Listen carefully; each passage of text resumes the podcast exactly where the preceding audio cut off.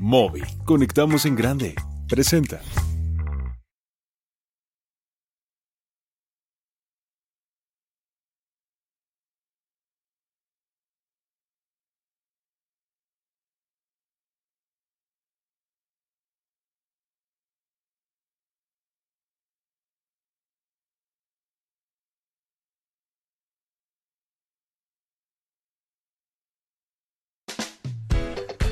Buenos días México, esto es W Radio 96.9, en vivo a partir de este momento y hasta la una en punto de la tarde. Si ustedes están listos, nosotros también. Earth, Wind and Fire, My Promise. We've been together since we met. Soul to soul, as two can get. Well, day by day,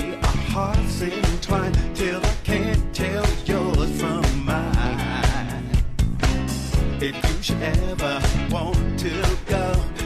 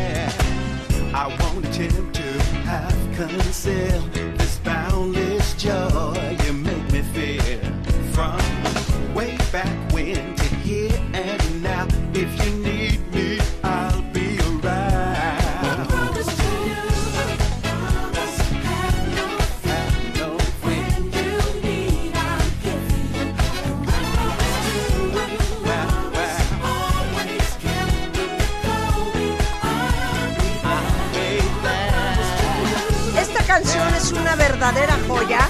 Ayer me acordé de su existencia porque tuvimos a Pachito Flores y sus, tro- y su trompeta y sus trompetas. ¿Viste el video que subimos a Instagram? Sí, claro, y, vio, y, No y puedo habló creer. de tierra, viento y fuego, ¿te acuerdas? Sí, pero no puedo creer lo graciosos que somos. Tú eres un poco menos que una Yo imbécil. soy un durazno O sea, tratando de no soplarle puedo a, una, a un flautín. Es que los metales es lo mejor. Escuchen esto, súbele Willy.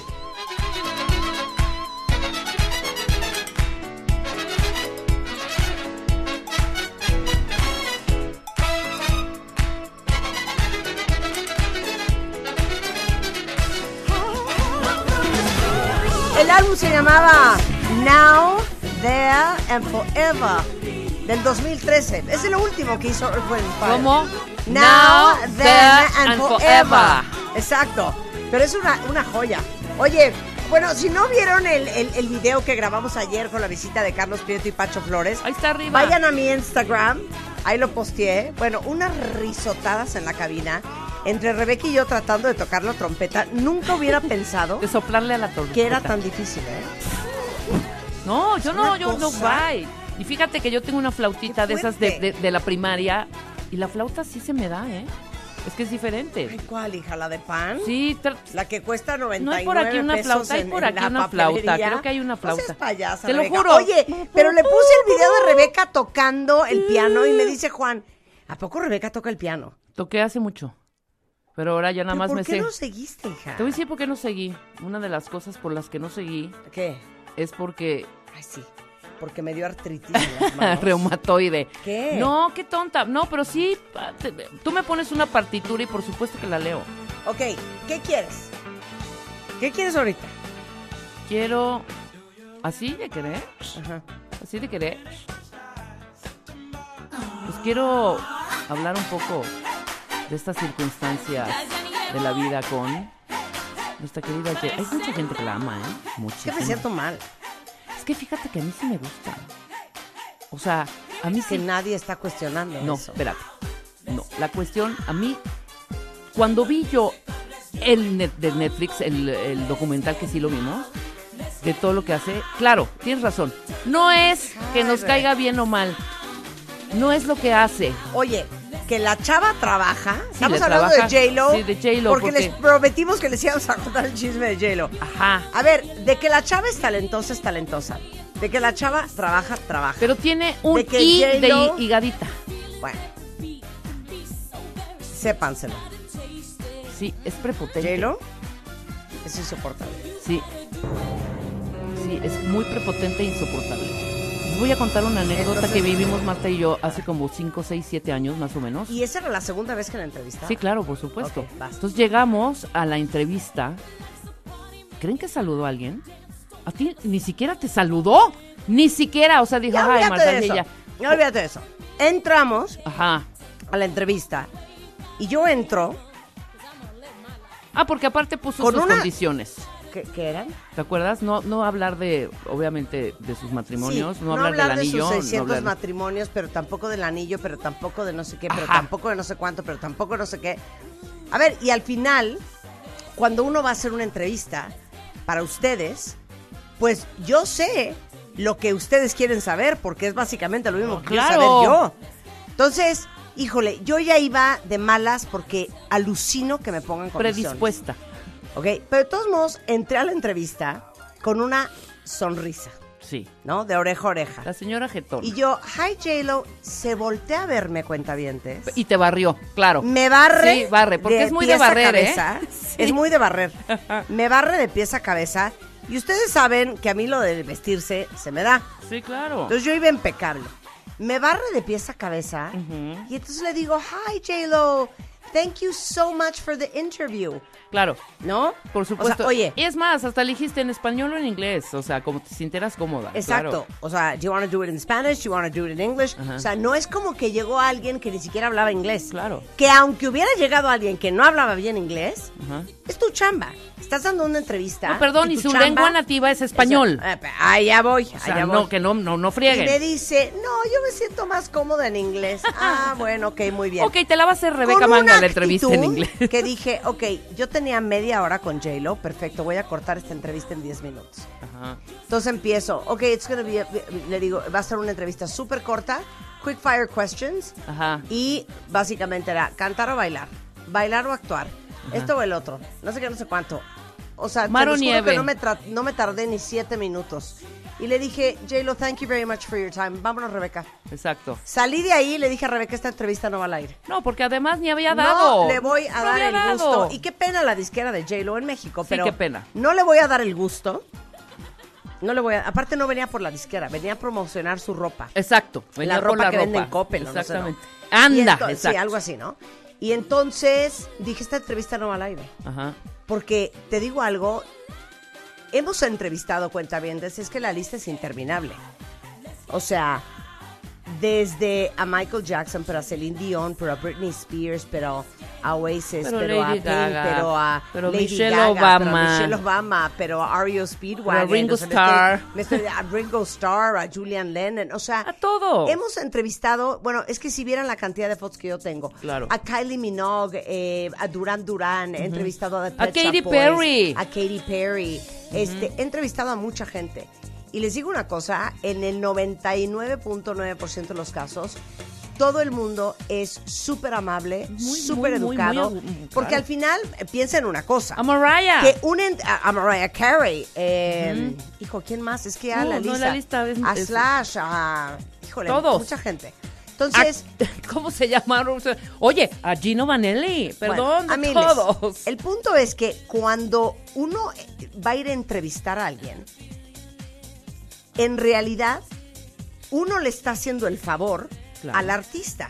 El artista está normalmente en promoción y entonces abre los espacios para que los medios lo entrevisten para ayudarlo a promover Claro. lo que sea que está promoviendo. Rosalía, Sí, otra, otra encantadora. buenísima. Ajá. Entonces, oye, que llegues, viajes a hacer esa entrevista, porque a veces Robbie Williams, me fui a Londres a entrevistarlo. Entonces, imagínense ustedes que viajas, te vas a Londres, te vas a París, te vas a Miami, y yo sé que dicen, oye, pero qué padre. Sí, lo que pasa es que cuando ya lo has hecho 40 veces ya es agotador. Entonces, pues sí, si te toca ir a Londres 24 horas nada más a entrevistar a Robbie Williams, pues no está tan divertido, regresas devastado.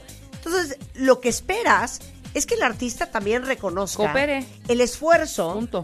que fue para esa persona llegar. Yo me acuerdo cuando entrevisté a Celine Dion, yo les decía, Celine me agarraba las manos y me decía, thank you so much for coming all the way to LA from Mexico. Yes. Eh, ¿Quién más? Eh, Todas Noel- y todos Noel te han Gallagher, amado. Noel Gallagher de Oasis. Ajá. Bueno, me dijo, thank you so much for coming. O sea, claro, porque saben que es un esfuerzo. Ah, entonces que después de que hiciste el esfuerzo de ir a donde tenías que ir para entrevistar a la persona, que te, que te tire mala onda, Claro, por que te tire hueva, no, Sí, es que sí, ¿cómo no. crees? Ahora, Es que yo te ¿cómo voy a decir al- algo que Porque debe de cambiar aquí en nuestro yo país, Sé, ¿eh? Espérate, yo sé que yo, mucha gente cree que yo soy muy mamona, pero lo que ustedes no saben es que si algo yo no soporto es la gente mamona. Exacto. Porque ¿De nadie es mejor que nadie, porque nadie está más arriba que nadie, porque no importa a qué te dediques, quién eres, cuánto tengas, todos somos la misma persona y todos estamos al mismo nivel. Entonces uno tiene, no tiene por qué tratar mal absolutamente a nadie. A mí foto que me piden, Entonces- foto que me pongo. Claro, entonces, ¿sabes qué? Que se haya portado J-Lo así, dije, es que, ¿cómo crees? Esa fue la segunda vez que la entrevisté. La primera vez que la entrevisté fue en Nueva York y andaba con Ben Affleck. Ajá. Y vi a Ben Affleck pasar cuando ella entró al edificio donde iba a hacer la entrevista. Ben Affleck, que es un. O sea, yo creo que mide como Una 1,90. garrocha. Es, es enorme, es enorme. Entonces, eh, igual, antes de sentarme a hacer la entrevista, fue un via crucis, porque J-Lo pide una luz amarilla para las entrevistas, para que no se vea muy morena y más bien se vea asoleada naranja. Sí. Entonces siempre tiene que estar ese foco amarillo. Y antes de sentarme, empezó la manager o la publicist a, oye, nada de su vida personal. No queremos que le preguntes de J-Lo. misma, no queremos la digo, misma de, de Ben. Affleck. No queremos que le preguntes del anillo. No queremos que le preguntes de, no hombre, pues ¿cómo crees? Entonces ¿a qué vine? Hablar nada más del disco. Obviamente la gente que va a escuchar esa entrevista espera que yo le dé la información de, oye, ¿estás contenta? ¿Qué onda con Ben Affleck? ¿Te acabas de comprometer? Claro, a tu Eso fue la primera vez que se comprometió con Ben Affleck. Van dos. Sí. Y luego, yo le he visto mucho a través de los años, porque yo me acuerdo de J-Lo antes de que hiciera eh, Selena, Sí, yo también. eh, cuando estaba en The. Fly Girls, en Living. Color. Y entonces, yo me acuerdo perfecto de ella, he visto todas sus entrevistas y he visto la transformación de J-Lo. Digo, cada vez que habla, por ejemplo, y busquen entrevistas de J-Lo para que vean cómo es, eh, con Ellen o en NBC Today, Es un eh, con Hora Cotby. No es ella. Es tan pesada, tan pesada, cuando corta con Alex Rodríguez y está en NBC Today y Hoda Kotb, que es una de las conductoras. La entrevista. La entrevista. Y obviamente le quería preguntar, pues es televisión nacional en Estados Unidos, que es donde vive J-Lo. Vean esa, para que Eh, vean, cómo esa. es J-Lo. Esa Y es la peor, yo y creo. le dice Joda, que es una monada, le dice, te veo súper contenta. Y entonces Jay lo dice, sí, sí estoy contenta. Cuéntame, ¿estás como feliz de regreso con, con eh, Ben? Algo así, ¿no? Ajá, Y se voltea y le dice, pues tú tienes mi celular, cuando quieras que te lo cuente, escríbeme. exacto. Sí, unas respuestas prepotentes Unos, y ¿sabes qué? asquerosas. Unos descolones. Como para decirle, gracias, J-Lo. Lárgate. Pongan una unos cortinilla. descolones. Ok, cuatro. Yo vi el documental y lo acabo de ver hace dos semanas para Sí, claro. poder tener esta conversación. No puedo creer qué manera de remar y de agarrarse y de colgarse del cuento de la mujer latina. Eh, Porque también. perdóname, Sí, J-Lo nunca ha querido hablar en español en una jamás, entrevista. Jamás. La oíste hablando con, con, Sí, por supuesto. con Shakira, ¿no? ¿En español? Bueno, nunca quiere hablar en español. Jamás. Ni siquiera habla español muy bien. Eh, y perdón, si yo voy a decir que yo he tenido una vida muy complicada, porque todo el mundo estaba en contra de mí, Mm. porque como soy mujer, pero soy latina, perdón, yo no le veo a J-Lo la latina por ningún lado. O sea, perdón, si fueras tan latina, No, con el- mucho gusto y orgullo darías tus entrevistas en español cuando estás hablando para Latinoamérica, ¿no? Claro, o para España. Claro, claro, claro, claro. Ah, no, en español no se siente cómoda. Pero entonces nos vamos a colgar de que, ah, no, somos latinas para lo que nos conviene. Claro. Y perdón, todo ese documental que vi de J-Lo, de todo lo que vivió J-Lo, perdón, lo han vivido muchas otras. ¿O qué? ¿Tú crees que Sofía Vergara la pasó muy bien? Sí, no, no, ¿O tú no, crees no. que Salma Hayek le fue fácil llegar a donde llegó? Por supuesto que ¿O tú no. crees que Penélope Cruz, y yo no veo a ninguna colgándose del drama de Es que para mí fue muy difícil. Es una marquetera. Exacto. Por ahí, ese es el ganchito. Para Bueno, que haga es disque más, es empatía más, con es todo más. el público Es latino. más, quiero es que lo busquen. escucha. Hay una entrevista que le hace a Adela Micha. Yo la vi. Y Adela es una súper entrevistadora. Extraordinaria entrevista. Es una gran entre- entrevistadora. Pero no, le, Adela, sa- pero no le sacaba ni una A ni una E. Y una terminando la entrevista, Adela le estira la mano, le agarra la mano a J-Lo y le dice muchísimas gracias. J-Lo, así como que retira su mano, voltea a ver a su gente como diciendo, no puedo creer que esta mujer me agarró. Y se limpia. Y se limpia las manos en los pantalones. Bueno, Ajá. busquen esa entrevista. para Vean, que- para vean ese vean cortito. Que yo, a mí no me gusta hablar nunca mal de nadie y mucho menos de una mujer. Pero cuando uno trae información Claro. y porque ustedes estaban muy curiosos, digo, se las cuento. Y en el documental lo que brincó fue que dice exactamente estas palabras. Esta es la peor idea del mundo, tener dos personas en el Super Bowl. Fue la peor idea del mundo. Es lo que dice. Entonces toda, la gente dijo, ¿qué le pasa? Que le estaba tirando a Shakira, etcétera, etcétera. Luego ya ella tuvo una... Compu- trató de componer. Componer de que no trató de decir eso, sino simplemente que era, o sea, ¿por qué a los latinos los tienen que poner en bola? De eso se trataba el rollo, ¿no? Claro. O sea, ¿por qué no puede ser una latina y después al otro año otra latina? Eso es lo que ella quiso como medio componer, ¿no?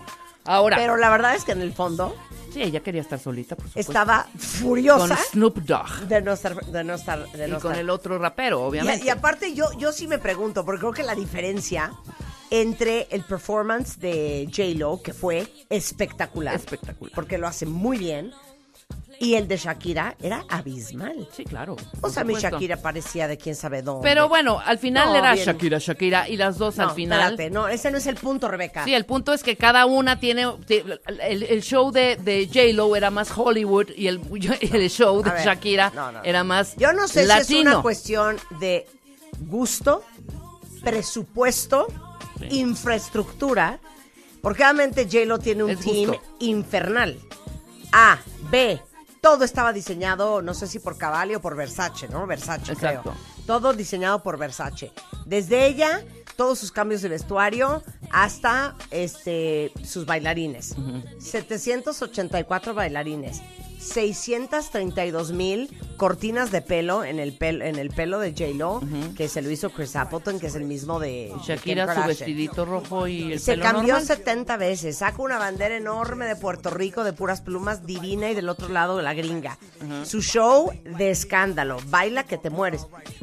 Y antes de eso, mi Shakira, bien, bien pobrecita. Entonces yo digo, a ver, ¿qué pasó aquí? O neta, solamente Shakira a lo mejor no tiene ni el interés, ni el gusto, ni la infraestructura, ni el presupuesto para hacer lo que hizo J-Lo.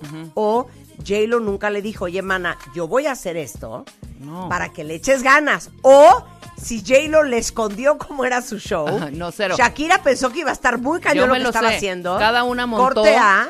Cada una montó. Híjole. Sí, no, cada una montó. El presupuesto fue el mismo. Cada una montó con sus, obviamente, con sus creativos cada show. Y es cuestión, eso, de creatividad y de, y de gusto, ¿no? y de lana. Porque no te paga el Super Bowl. Toda la lana la metes tú. Entonces yo creo que el show de J-Lo, J-Lo le ha de haber metido uno o dos millones de dólares. Eh, Constanza, Rebeca me está diciendo que miento. Puedes No. averiguar, el Super Bowl no les paga. No te paga. Pone, ah, ah, Porque es el foro más grande del mundo. Sí, claro, por supuesto. No te pagan. Te pagan la producción. Ah, a lo mejor te pagan la producción. A eso me refiero. La producción está pagada. ¿No te pagan la producción? No, la a ver, a producción ver, sí. ven Constanza, contar Sí, el cuento. La producción sí es pagada. No, a lo mejor te ponen unas grúas, hija, y el escenario, No, hija, pero... Porque es, o sea, es parte de, también del Super Bowl. Sí, claro. A ver, explica, Por Constanza. supuesto. Ahí viene Constanza. Como experta de NFL les voy a contar A ver, venga. que contrario a lo que se piensa, no les pagan nada por su actuación, por Exacto. su tiempo, pero sí les pagan el, el costo producción, de la la, producción. Y fue por el parejo. show. Por hacerlo, me explicó, cada una tenía. a Entonces, sus ¿por qué no se agarró de ahí? Porque Shakira, Shakira. es así. Ve todos sus videos, ve, o sea, es así. Más- ahora sí que más sencilla. Exactamente. Más. Ahora, lo que sí debe de cambiar aquí en México, y yo lo externo a todas Sí. las representantes, a todas las disqueras, a todos, de verdad, el día que no permitan esos junkets de 10 minutos, Claro. el día que permitan que se hagan con todas la- la- la- las, las celebridades del mundo Claro. cosas más inteligentes, más creativas, tendríamos entrevistas en todos lados de una hora o dos horas, como lo tiene Fallon, como lo tiene Ellen, como lo tiene todo el mundo en Estados Unidos. ¿Tú y como lo tiene Europa. ¿Tú crees que está más cerca Estados Unidos de México que de Spain, que de España? Claro. Y en Sí. España tienen a todos. Oye, aquí dice, mejor entrevista a Shakira. Shakira la entrevisté en Nueva York una vez. Sí. Buenísima gente, Shakira. Súper normal y súper sencilla. muy linda. Lo que les digo, 99% de la gente es encantadora. Pero claro, estos junkets de, oye, tenemos una entrevista eh, con Tom Cruise. Ajá, lo- la ¿Cuánto tiempo cinco tengo? minutos. Tres minutos. Sí, no. No, ¿cómo crees? Y tienes que ir al hotel y tienes que... Sí, se hacen esos esfuerzos y para tener las notas, ok. Pero abran esos espacios para que también la gente... Somos súper consumidores Claro. de todo lo gabacho y todo lo gringo, Claro, hija. mira, Valentina perdón, dice, es un úsalo gran- latina para lo que le conviene. Claro, 100%. siempre. Oigan, siempre. quiero agregar algo 100%. importante. ¿Qué? No solo lo de la latina, se Sí. trepó cañón al cuento del feminismo y de hecho puso el, el- el símbolo del feminismo en el, en el escenario Ajá. y tirándole a Shakira. Mucha, o sea, como mujer, pues está contradictorio. Y mucha gente dijo, no, no le tiró a Shakira. Por si no fuera poco esto de es pésima idea dos personas. También dijo, oigan, yo no solo vine a hacer belly dance.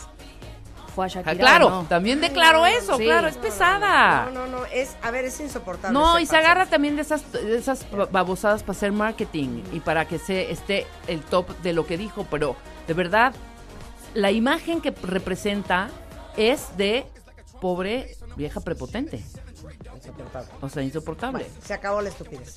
Se acabó la babosada, diría tu mamá. Ok, a ver, regresando del corte, les cuento lo que vamos a hacer, cuentavientes.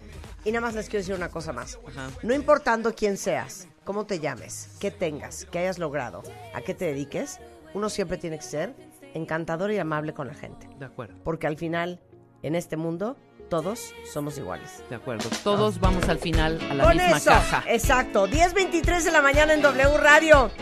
Papas helicópteros con Juan Pablo Arredondo. ¡Helicóptero! Realmente intimidas a los hombres y ahí viene Alberto Lati.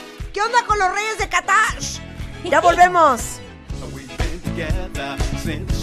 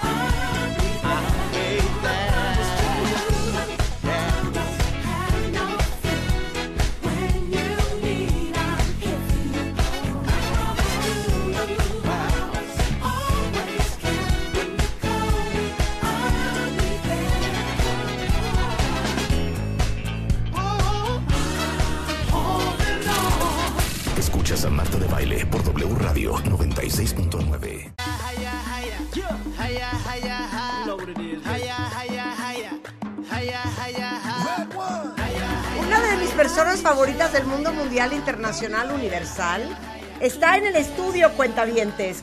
Periodista, conductor de tele, embajador de buena voluntad de la ONU, eh, comentarista, reportero, padre, amigo, compañero, hermano.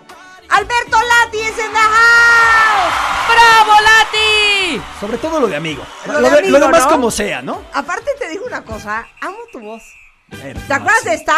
A ver, súbele esta, súbele esta, ¿se acuerdan de esta?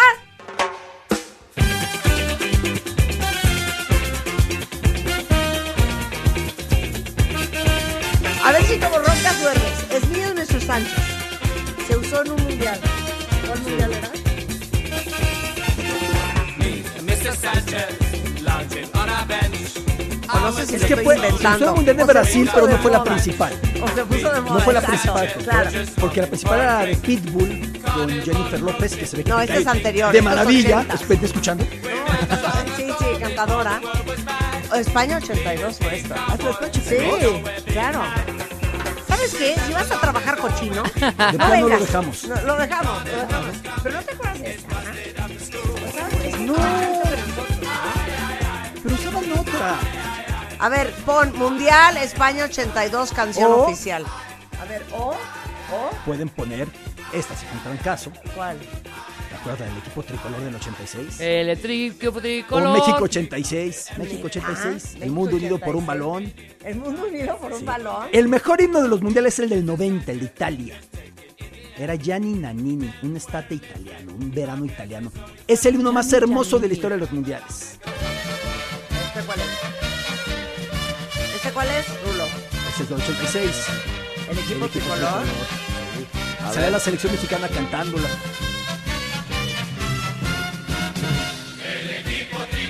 No es cierto. Ay, qué bonito. ¡Qué joya! Claro, el 86. A ver, ¿cuál es el de Jan Nannini? Gianni Nannini, la del mundial del 90, un estate italiano. Estate. Estate, así se llamaba la Estate. canción. Sí, un verano italiano. Estate. Este, Esta. A ver, Es el himno más hermoso de la historia de los mundiales. a ver, Yo sí soy niño de los años 80, ¿qué se le va a hacer?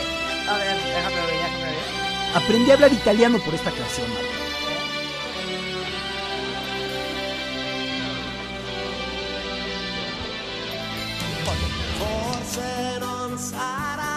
Eres un cursi, Lati. No, ¿Qué es una belleza. Lati. Espérate, espérate. Le regole del Yoko. Del Yoko. Del Yoko. Reglas del juego.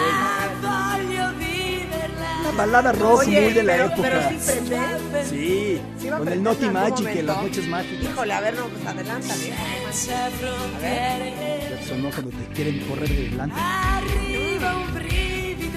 Pues sí, me imagino a todo el mundo con las manos arriba, con un encendedor. Sí, ¿Ya sabes? sí, sí. sí. No, Muy italiano, muy italiano, muy italiano. Tiene lo de propuesta. Naughty Magic, que Soto el Chelo, de un estate italiano. Eh, malísima la rola. A Suéltala, ver, a Rulo. ver.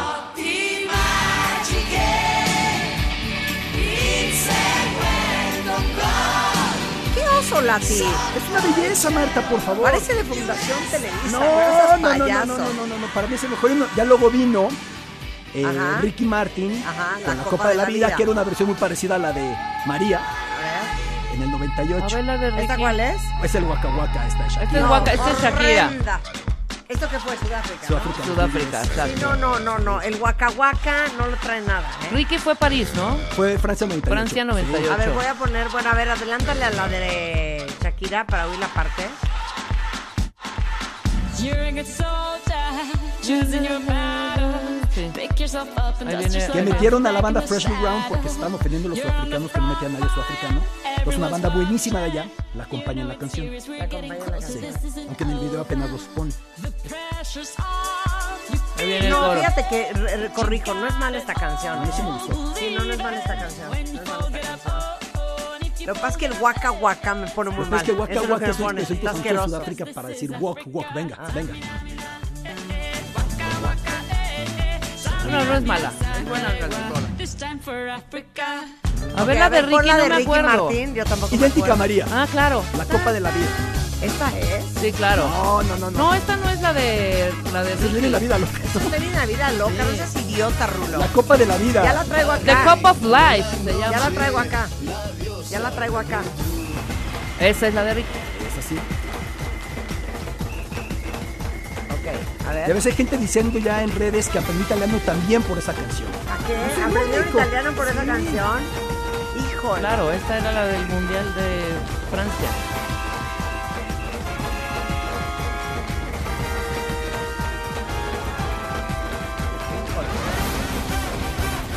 Ole, ole, ole. Pero es idéntica a la de. María, ¿no? Mete un pasito para adelante, uno para atrás. Hombre, eh, ya en la pasión del fútbol ya la cantas pues, con tres chelas y No cuatro tequilas.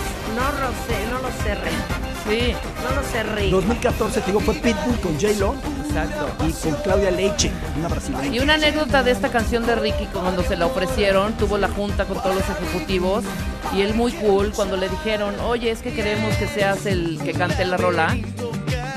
Que hizo una, una, dijo, sí, claro, por supuesto, sí, lo cantamos. Sale de la oficina así de, o sea, pero gritando y brincando y ya era Ricky Martin. Porque la exposición que les da esto, cantar, o sea, te escuchas Es cañona. durante dos, un mes y medio, Pero hombre. es nuestro Super Bowl. Sí, ahora, a ver, la del 2002 de Anastasia pasó casi de noche y me gustaba. ¿Cuál era la de Anastasia? De 2002. ¿2002? No sonó demasiado. ¿En dónde La fue? del 94 de Gloryland tampoco pegó tanto, era bonita, pero no, no pegaba tanto. Siento que la mía, la de mía, Mr. Sánchez es la mejor. Estas O sea, imagínense ustedes, vuelven a poner mía, Mr. Sánchez, pero hasta arriba. Imagínense ustedes mundial, ustedes en el estadio y de repente arranca esto.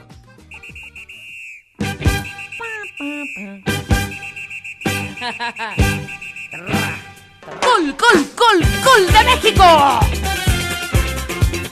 O sea, ya, ya salió en la grada. Yo ya una materaca y una cerveza de litro. Oigan, es que Alberto Lati acaba de sacar un libro que van a amar, que se llama De niños a cracks, genios de Qatar, por Alberto Lati. Oye, ame de niños a cracks.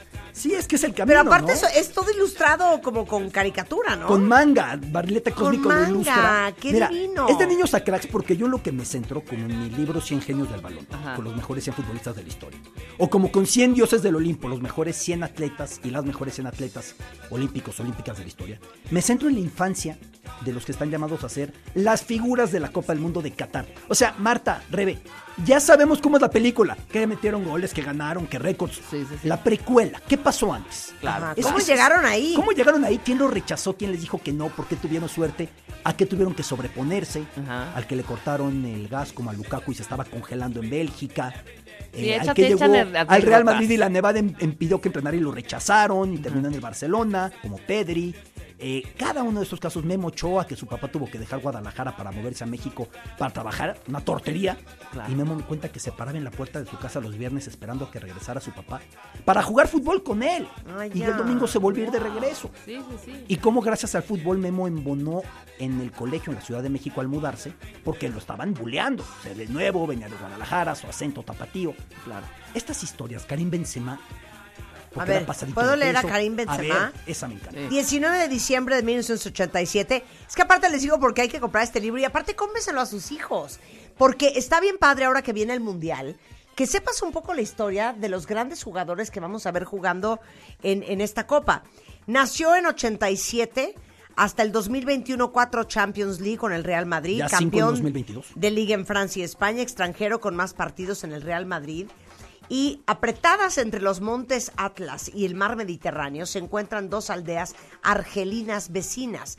Beni Yelil, de la, eh, de la que emigrara a Francia un hombre de apellido Benzema, y Boukhelifa, de la que saliera otro, pero apellidado Zidane. Ese pasado une a dos glorias que se elevarían a leyendas madris- madridistas. Híjole, estoy leyendo muy mal. Este, oye. Lo hubiera hecho en inglés, Marta. En dos páginas, exacto. Oye, en dos páginas viene la explicación de qué onda con esta persona y cómo fue su Y vida. aparte, Karim Benzema es una familia argelina, como explicó al inicio, musulmana. Y su papá buscando integra- integrar la integración a la cultura francesa lo mete a un colegio católico. Y lo buleaban tremendamente porque lo veían pasado de peso por la religión. Y ahí entiendes al futbolista y la personalidad que dice, yo no me dejo. Claro. Yo claro. no me dejo. Y ahora me gritas, pues ahí te va el gol. Y me criticas, pues ahí te va peor. No me pasan por encima. Y desarrollan una personalidad de acero. Lo mismo vas viendo en el común de estos jugadores, ¿no? Por ejemplo, Kevin De Bruyne me recuerda a mí a Daniel el Travieso con Mr. Wilson, porque pues es muy güerillo y pálido, y el vecino amaba sus flores. Y le confiscaba el balón porque se la rompía cada que jugaba fútbol Kevin De Bruyne, hasta que se lo cambió por una pelota muy ligerita que no dañará las flores. Y por eso se hizo así de técnico, porque aprendió a jugar con un balón muy inestable, ¿no?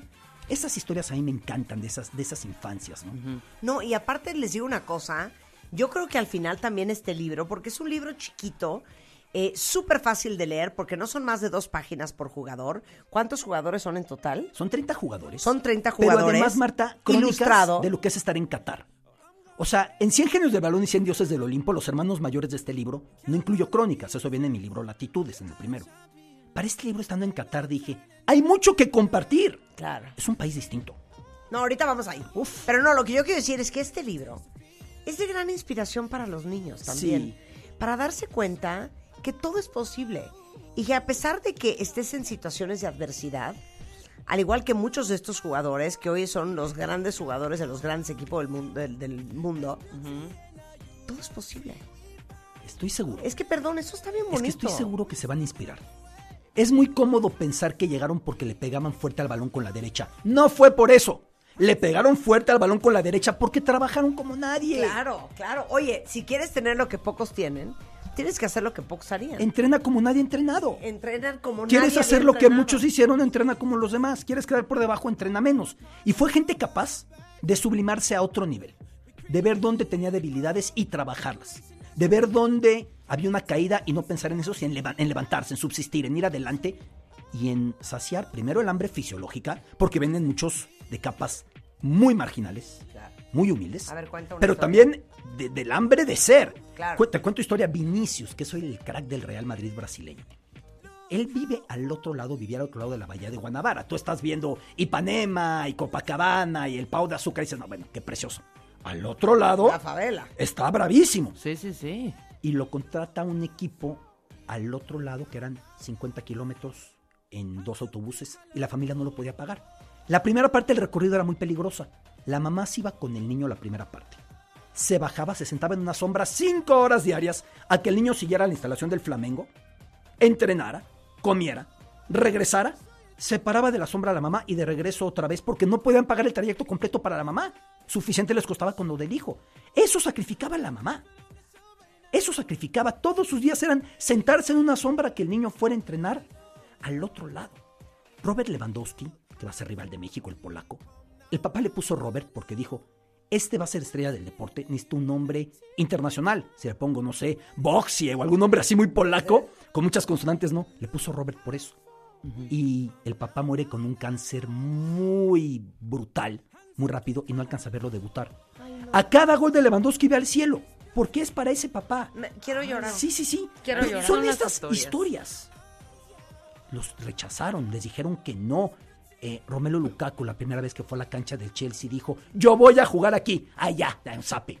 Yo voy a jugar aquí. A la edad, ¿eh? A los 16 años. Y lo cumplió. O sea, son tipos ¿Qué hace esta eso. gente? O sea, cuéntame que, cómo entrenan, qué comen, cómo viven, cómo duermen, qué sacrificios hacen. Porque esto aplica para la vida de cualquiera de nosotros, no importando a qué nos dediquemos. Sí, porque aparte estoy ¿Qué seguro hacen? que si yo hiciera los genios del micrófono, que por supuesto estaría Marta, tú me dirías, oye, es que no fue fácil. No, claro que no fue O sea, la gente dice, te, te escucho desde hace cuánto. Claro que no. ¿Qué hace esta gente? Entrenar con una fidelidad absoluta. Creer, pero no basta con creer. Yo estoy convencido de que se tiene que soñar despierto. Dormir menos y soñar en el día La a día. vida es de los trabajando, doers. trabajando, De los trabajando. doers. Ya en 100 genios del balón yo explicaba cómo Cristiano Ronaldo, cada que perdía en algo, lo trabajaba hasta ganar. Perdió una vez en tenis de mesa y se compró una mesa en su casa y hasta que vio que era bueno fue al equipo y dijo, órale, la revancha. Se metía al gimnasio por las noches para hacer más abdomen para que no lo rebotaran porque era flaquito y terminó con ese cuerpo. Lo mismo con ellos. Si les dijeron, tú no eres bueno con la zurda, pues ahora trabajo más con la zurda. Sí, pero tu derecha es muy buena. Sí, pero yo necesito dos piernas buenas. Oye, Virgil van Dijk, como era chaparrito, era muy chaparrito, lavaba trastes, no iba a llegar a jugar fútbol. Por eso aprendió a tener mejor ubicación porque el ser chaparrito lo obligaba. De repente su cuerpo se estiró tanto que las rodillas le dolían y llegó al 1.90 y ya mantuvo esa ubicación y ya también con lo que era la presencia física, que hoy es el mejor defensa del mundo. Pero él lavaba trastes a los 21 años. Él tenía que lavar trastes porque él no tenía un camino tan claro en el fútbol. Claro. Porque era chaparrito. Sí, y porque parecía que no le iba a encontrar y finalmente la encontró. Vas viendo estas historias. A ver, esta te va a hacer delirar. A ver. Para mí es el mejor futbolista asiático de la historia. El coreano Heung-min Son es estrella del Tottenham. De pequeño le dijo a su papá, quiero ser futbolista. Y el papá, que era un tirano, pero este decía, yo soy barquísimo. Con mis chavos, o usted, eh, comparando, ¿no? 100%. El papá le dijo, si quieres ser futbolista es tu vida. Cada que hagas algo mal, el castigo va a ser futbolero. Se peleó con el hermano a dominarme el balón dos horas. Es muy padre dominar el balón 20 minutos. Sí. Yo, ya, ya, papá. Discutiste otras dos horas. Estuvo mal en la escuela, a dar tantas vueltas a la cancha. Lo iba perfeccionando día a día. Cada que veía que superaba una faceta del juego, le daba otra, y otra, y otra. Y le prohibió una cosa, jugar fútbol. Le decía, si tú te metes una cancha, se va a ensuciar lo que estás aprendiendo. Primero la teoría, luego la práctica. La primera vez que entró a una cancha a los 16 años, Heung-Min Son, que hay estrellas ya de fútbol a esa edad, le volaban los jugadores al lado y no entendía. Decía, mi papá me echó a perder la vida. Al segundo partido le entendió y es una estrella. Ya vamos, el spoiler alert, el final, no se ha casado porque el papá le dijo, si te casas el fútbol ya no va a ser lo más importante en tu vida. Te casas hasta que te retires. Porque el fútbol es celoso. El papá lo crió como crack y él se dejó criar. O sea, es- Oye, que estoy- este- esta historia es brutal. Pero aparte, eres un amazing storyteller, ¿eh? Bueno. Es un gran contador de historias. Pues es una historia que a mí me apasiona, ¿no? Es tu sueño, ¿verdad? Pero no, no, no, no es, aquí no hay sueños a medias. Te comprometes con todo. Es que eso es lo que a mí me Wow. trauma, cuenta bien. Cuando di la conferencia de eh, cómo tener la vida que quieres, justamente hablo siempre de eso. Se vale no querer, Claro. se vale no querer. Pero si quieres, lo que no se vale es no estar dispuesto a pagar el precio. Y yo siempre digo que la única diferencia entre la gente muy exitosa y la gente que se queda a la mitad es que la gente exitosa entiende que para llegar al resultado necesitas pasar el proceso. Para llegar a la carrera que tiene este coreano, él pasó por un proceso. Nosotros tendemos a ver a la gente exitosa y su resultado. Y pocas veces tenemos oportunidad, como este libro Genios de Qatar, de ver el proceso que vivió esta gente. Entonces, si ustedes dicen, es que yo me quiero ir a hacer una maestría fuera, es que yo quiero hacer un doctorado, es que yo quiero titularme, es que yo quiero un mejor trabajo, es que yo quiero ganar más lana, es que yo quiero crear mi empresa, todo eso es posible, siempre y cuando estén dispuestos a pagar el proceso. Yo estoy seguro. Y hay que asumir el costo. Claro. Ah, con unos costos. Sí, y hay que asumir el costo y luego no decir es que yo no sabía. Pues no sabías, pero ya estás. Y hay que hacer sacrificios. Y hay qué grueso lo que dijo es el papá de este hombre, ¿eh? Porque yo siempre digo, never get married before you're rich. Ajá. Y no- o sea, nunca te cases antes de que seas rico. Y no estoy hablando rico de dinero. Estoy hablando rico en toda Plenitud. la extensión de Sí, esa sí, palabra, sí. claro.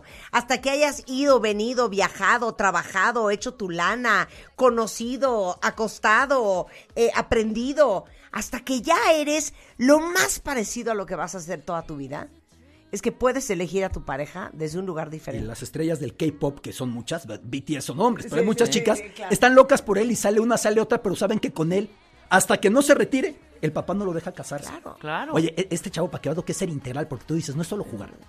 Él llega a un intercambio a Alemania de adolescentes. Y los demás jugadores coreanos, pues vivían entre ellos y no hablaban. Ponía Bob Esponja en alemán para aprender alemán. Era un niño. Aprendió alemán. Es un tipo que estuvo comprometido de lleno con lo que él quería hacer. Y por eso los resultados, es que no hay casualidad. Es que no Yo- hay yo lo juro. casualidad, no hay casualidad. Cuando la gente me dice es que hablas idiomas porque tienes facilidad. ¿Cuántos idiomas hablas, eh, Lati? Estoy estudiando el Terese. ¡Wow! Es que quiero árabe. vomitar. Pero cu- cuando la gente ¿Estás me dice eso, estudiando árabe, you son of a bitch? sí, Es que no sí, qué- qué- pero qué siento fregón que me eres, mentaron la madre que me dicen, o sea, ay, tu programa tiene un super rating porque tienes facilidad. Sí, tengo facilidad, ajá. O sea, Rebe Mangas y tú nos están dando 85 vueltas y todo su equipazo. Ahora, ¿qué hacemos? ¿Cómo nos reinventamos? No es facilidad, es talacha. Claro. Es sacrificio, es perseverancia. Yo creo que el talento está sobrevalorado. Sin duda alguna. La gente que tiene éxito es gente que trabaja, trabaja, trabaja, trabaja y trabaja. Y por eso yo me enfoco en la infancia, porque la infancia no es destino, no estás condenado. La infancia puede ser trampolín. Claro. Hay unos que sí empezaron muy atrás, hay unos que fuimos más afortunados. Pero la infancia no tiene que condenar a nadie. Puede convertirse en el mejor trampolín para llegar a donde quieras llegar e incluso en combustible para decir como Benzema, ah, ustedes me bulleaban, ¿verdad? Ahora tomen.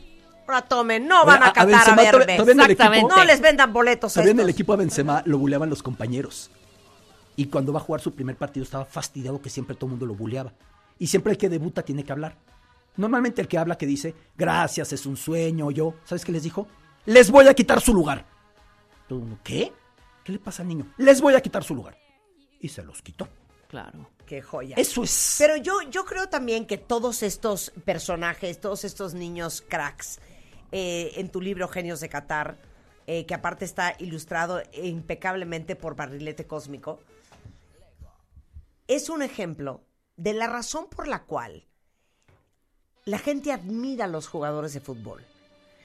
Porque son la representación de la excelencia. Sí. Pero regreso a lo mismo. La excelencia no existe sin un trabajo muy duro. Punto. Sin una entrega absoluta. Y la excelencia se ve cuando ves a los mejores bailarines de ballet del Marinsky, o cuando ves a los atletas en las Olimpiadas, o cuando ves a los jugadores de soccer, o cuando ves a los grandes jugadores de la NFL, o cuando ves un cantante impresionante. Nos impresiona y nos atrae, porque naturalmente al ser humano le atrae la excelencia. Y no hay que olvidarnos nunca que detrás de la excelencia hay muchísimo trabajo. Y hay mucho sufrimiento. Y hay mucho sufrimiento, Oye, y hay a- mucho costo, hay y hay mucho pago. muy fuerte, Marta, de Alfonso Davis, que nació en un campamento de refugiados porque su familia en el embarazo tuvo que huir de la guerra en Liberia. Y Alfonso mismo me lo contaba. Me decía en una entrevista, me decía, mi papá decidió, o vivo con pistola y viendo a quién mato, o me voy de acá. Llegaron, ahí nació el niño del campamento de refugiados, ahí empezó a patear la pelota en la hambruna y finalmente los mueven a Canadá. Dirías, bueno, ya, vivieron felices por siempre. No entendían el idioma, no entendían la cultura, un clima muy diferente. Y el fútbol fue el camino para meterse a la sociedad canadiense. Hoy ella es la estrella de Canadá. Qué cosa. No, estoy traumado. Estoy pensando. Oye, y si no les late cómo escribo, las ilustraciones están muy buenas, ¿eh? No, no, no, increíble. Pero Alberto no deja de verme el brazo, que lo tengo muy moreteado. Y, y lo vieron en redes, ¿no? Que traía el brazo como con dos moretones muy grandes, porque me canalizaron muy mal. Y ya no les conté por qué. Y se los voy a contar, porque les va a dar mucha gracia esta historia, justamente hablando, hablando de los esfuerzos. El viernes en la madrugada a las 12 de la mañana, dormida me despertó taquicardia. Yo tengo una cosa que se llama taquicardia supraventricular, que estructuralmente mi corazón está muy bien, pero tengo un cablecito que de repente se pega y se me va el pulso a 204. Hace un año y medio no me había pasado. Entonces le hablo a mi cardiólogo y me dice, ok, empecemos con las maniobras vagales. Trato de vomitar, no se me corta la taquicardia, sigue el pulso a 200. Eh, a ver, íncate y puja, Angustia. nada. O sea, una angustia. Bueno, al cabo de dos horas me dijo, vámonos a urgencias. Entonces, por ahí de las tres y cacho de la mañana, me voy a urgencias.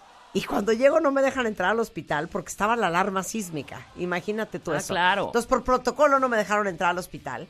Eh, por fin me dice una de las enfermeras, ya métase, porque cuando vio que traía yo el oxímetro y el pulso a 200, dijo, no, pues hay que, ¿En serio? hay que hacer algo, ¿no? Entonces me meten, eh, me, me canaliza dos veces, me canaliza mal, estos son los moretones. Y yo estaba esperando a que llegara mi cardiólogo para me, me, me metí en un, un químico que se llama adenosina, que básicamente it jumpstarts your heart, como que restartea el corazón y se te para la taquicardia. Y entonces a los 8 o 10 minutos llega, veo de lejos caminando hacia mí el cardiólogo, toso y se me corta la taquicardia. Entonces, o sea, imagínate, ya no fue ni necesario ponerme la adenosina, esto que el otro. Para hacerles el cuento corto, acabé de este Via Crucis a las cinco y media de la mañana, llegué de regreso a mi casa. A las 7 me despertaron y me dijeron, señora, ya llegó Gerardo. Y Gerardo Pinto es mi, mi peinador, amigo. Y a las 7 de la mañana me empecé a arreglar. Y a las 9 de la mañana me vieron ustedes saliendo de un elevador, vestida con un vestido rosa, yendo a conducir el Cásate con Marta de baile. Exacto. Entonces, para muchos otros hubiera sido motivo de se cancela el Cásate, Rebeca, no lo puedo hacer. En cuanto se prende el foquito del aire, claro. el mundo se para. El mundo se para. En cuanto el árbitro the que empezó a jugar. Claro. Exactamente. Es más, si. Alan anda por ahí, eh, busca la, la foto de ese vestido rosa del elevador, este, yo saliendo con medio paquete de suero en la vena, Oye, y en tu angustia que ojos tenías, de, castor. cómo te sentías, seguro estaba incluido, no puedo fallar. No, no puedo. Yo dije, no puedo cancelar el casta de baile. Eh, dos de los eh, finalistas vienen de fuera, de Sonora y de Cancún. Y de, y de Quinta, claro, por Yo supuesto. no puedo este, que hayan hecho el esfuerzo de, de venir a México y después, ¿dónde se van a quedar el fin de semana si posponemos hasta el lunes? Claro. Bueno, ¿lo podrá hacer Rebeca sola? Híjole, a lo mejor los clientes no estarían contentos que yo no estuviera. O sea, todo eso me pasó en las siguientes tres horas de este episodio. Y entonces, pues, you gotta do what you gotta do. Y bueno, ahí me vieron vestida de rosa en taconada. Muy bien. Lista para el caso de comarte de baile That's una it. hora y media después de Que este fue un incidente. exitazo, felicidades. Gracias, baby. Oye, a ver, entonces el libro Genios de Qatar, eh, de Alberto Lati, eh, de niños a cracks, me parece un regalazo para cualquier este, amante del soccer y para los niños. Para los niños y para que se preparen para el mundial. Lo que yo disfruto A ver, más ¿qué onda es- con el mundial? Danos algo, A ver, danos ¿sabes- algo. ¿Sabes qué disfruto mucho primero? Que tantos papás me digan, es que yo comparto leer esto con mis hijos y nos gusta a los dos. Sí, sí, y sí. que muchos Sí, me digan, sí. yo no leía, me compré tu libro porque Sí. me gusta el fútbol Sí. y ya ando lee y lee. O sea, Claro. eso me encanta. Por eso, ¿traes boletos? ¿Eh? Para, ¿Para Qatar? ¿Cuántos quieres? Obvio, obvio. Claro, era obvio. eso, ¿no? A venir ¿Para los qué partidos querías? México. Todos los partidos. Eso. Eso. Oye, bueno, entonces, eh, ¿vas a ir? Eh, sí, ahí estaremos. Estuve ya apenas, grabé todo Latitud Qatar, mi programa de Fox. Vuelvo a ir en septiembre, vuelvo a ir para el Mundial. Entonces estamos yendo y viniendo a tierras mundialistas. ¿Nos Claro. puedes traer algo de regalo? Sí, lo que digan. Algo. Aunque sea una arenita. No, como un- un- una, una cosa, un... un, Un collar- abriguito, oro. un ¿Qué hay cuba- en oro, Qatar? claro, ¿Qué se claro. compra en Qatar? Jade. ¿Sabes de qué se hizo la riqueza aquí? De perlas. Ah, ¿le dijo a Lorete al duende que sí les va a traer? Ah, donde no me traigas a No, mí. pero por supuesto. ¿Qué hay? Las perlas. A ver, la dinastía que reina en Qatar empezaron en el comercio de perlas del Golfo. De ahí se hicieron ricos, se peleaban con otras dinastías que ahora son es el emir de Abu Dhabi, el de Dubai. De ahí viene la riqueza, ¿no? De, de las perlas. Digo, hay otra riqueza mayor que es el gas natural, que, que esto es una locura, Claro. ¿no? Pues tráeme un regalo, ¿no? Pero con mucho gusto. Pero caro. Un camello. Pero Ándale. caro. Tu pero pronóstico, caro. Lati, tu Que, se- pronóstico. que- que me demuestres el amor. Veo a tres para campeones del mundo. A ver. Francia. Brasil y Argentina. Wow. ¿Qué? Los veo un peldaño por delante. Sí. Ok, yo digo Francia, Sí, Holanda, sí. Y España. Italia. No, España está. Italia no calificó. Sí, exacto. Pero- Italia- pero es- Italia. ¿Vieron? ¿Vieron con la seguridad que di? Italia. Italia, Y, Italia. y Lati, No, no, Marta, es que te interrumpí. Italia no va al Te mundial. interrumpí, ibas a decir, e Italia que iba a ser mi favorita, estabas diciendo. Ni Italia ni Chile. Oye, dime algo, México. Francia, Holanda. No, ni me hagas cara de. Ay, Marta. No, no, no, no, a ver. Y Argentina. Oh, no, Bélgica. Bélgica. Bélgica trae un equipazo. Ok. Un equipazo. Yo digo Holanda, Bélgica, Francia. Sería otro europeo. Por primera vez llevamos cuatro mundiales seguidos con campeón europeo. Sí. O sea, el Sí, récord sí, eran sí. dos. Ahorita llevamos cuatro seguidos. A ver si llega el quinto. Ya. Bueno, el libro donde lo compran. Principales librerías, Amazon, Gandhi, Nada más que me diga de México. Sótano, eh, Gonville, Porrúa, pídalo, está en digital, está en audiolibro.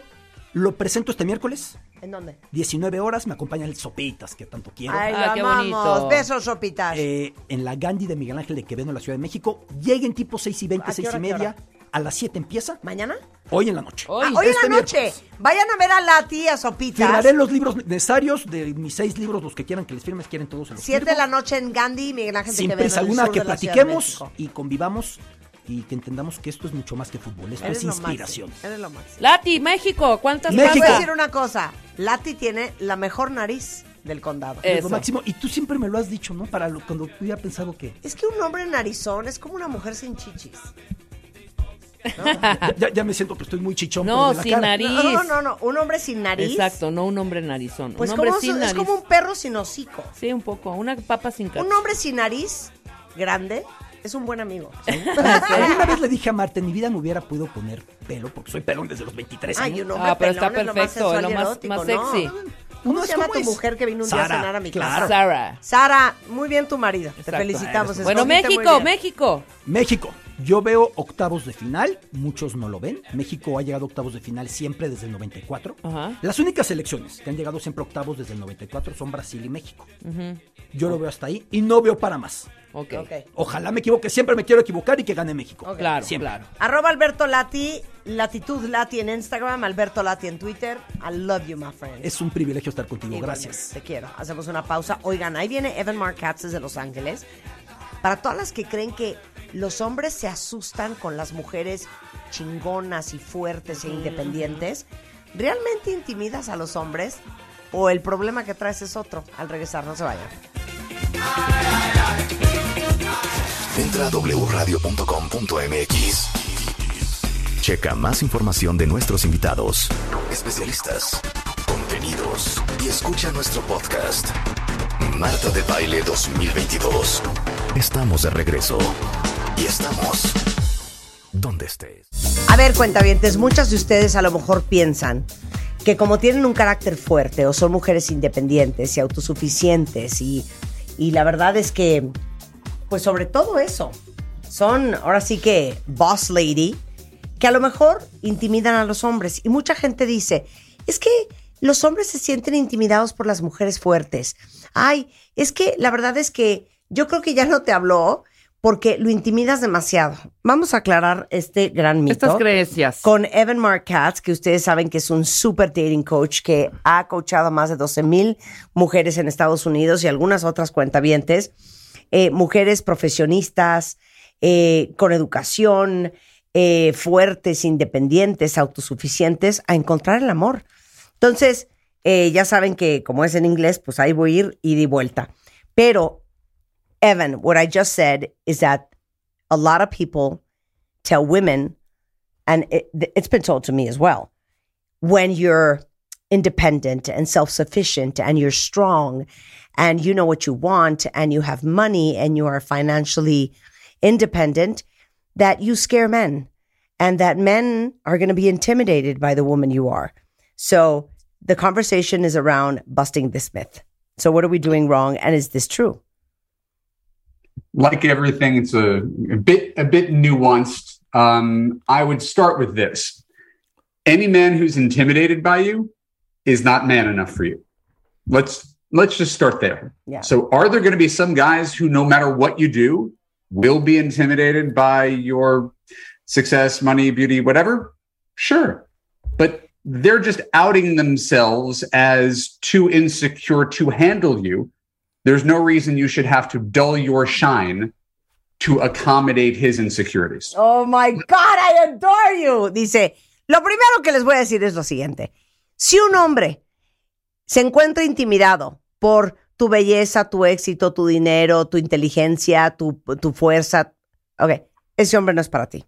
Si tú tienes que opacar tu brillo para no eh, tocar sus inseguridades, ese hombre no es suficientemente hombre y ese hombre no es para ti. Well said, my friend. Next. Well, next, um, then we're left with okay, which men are not intimidated by me? Mhm. And now let's look closer as to why those men might not respond to me. And that becomes a different question, Mhm. Okay. right? Like that, that that's a much more interesting one, much more introspective, because now we have to take some responsibility for why why do I have trouble connecting with men or the men that I like? What is that quality? And because the easy thing to say is, you know, I'm I'm intimidating to men, therefore, right? Like it- that doesn't answer any questions. Yeah. So now we say we don't worry about the guys who are intimidated. The guys who aren't intimidated, why would they not feel connected to me? And now we get into a, an interesting conversation about how good qualities come with bad qualities. Ok, entonces dice, miren, ok, poniendo a un lado el hecho de que vamos a eliminar a todos aquellos hombres que se sienten intimidados por ustedes, porque son fuertes y son poderosas y son independientes. Ok, ¿qué está pasando? Esa es la pregunta. ¿Qué está pasando con todos aquellos hombres que no se sienten intimidados por mí, pero que no estoy conectando con ellos? Entonces, eso abre otra conversación que tiene que ver con el hecho de que toda la luz trae sombra, todas las cualidades traen defectos, todos los activos traen pasivos y a veces tu activo se vuelve tu pasivo. I always say that sometimes, you know, your upside can also be your downside. So you were going to say. All right. So just building on top of that, and, and again, let's are, are most of our listeners women? I'm not really sure. Are most yeah, absolutely. Absolutely. Right. So the easier way to, to get into this without sounding like I'm attacking women is to talk about men. Okay. Think of any man you've ever met, a guy who's rich. What's the downside of the guy who has a lot of money?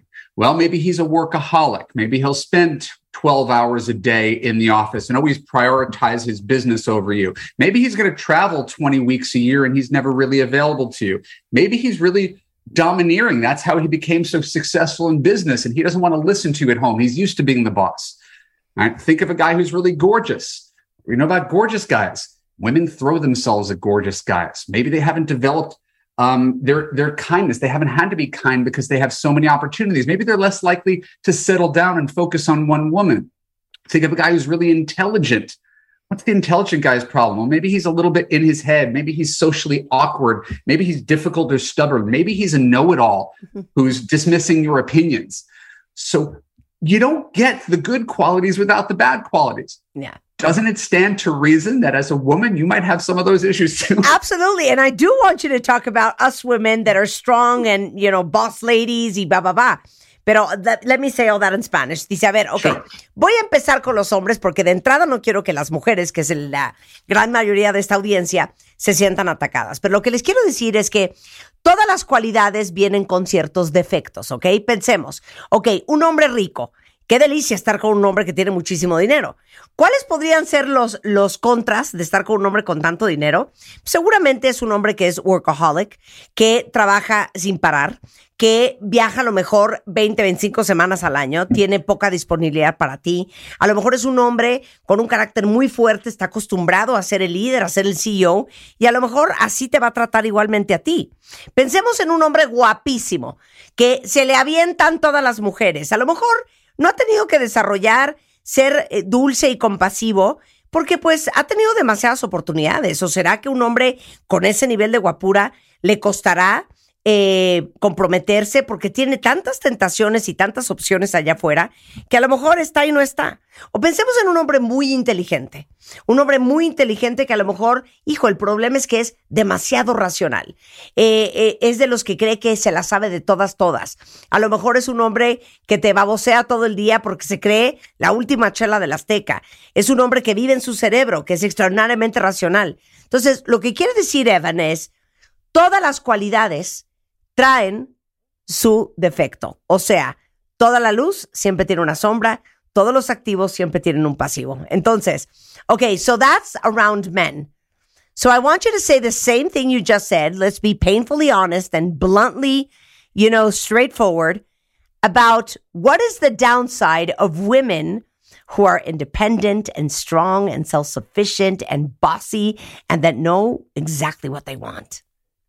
Um, well, that's the funny part. The, the last the last sentence gave it away. They don't know exactly what they want. Okay, okay. Agree. Agree. They don't know okay. exactly what they want from men. Okay, agree. Okay, right? so they, might, shoot. they might know. They might know. where- They know where they want to go on vacation. They know Yeah. how they want to redo their house. yeah. But it's really hard to figure out what kind of man is a good fit for you when you are that woman. Okay. Um, Give so us the start- downside. Give us the downsides.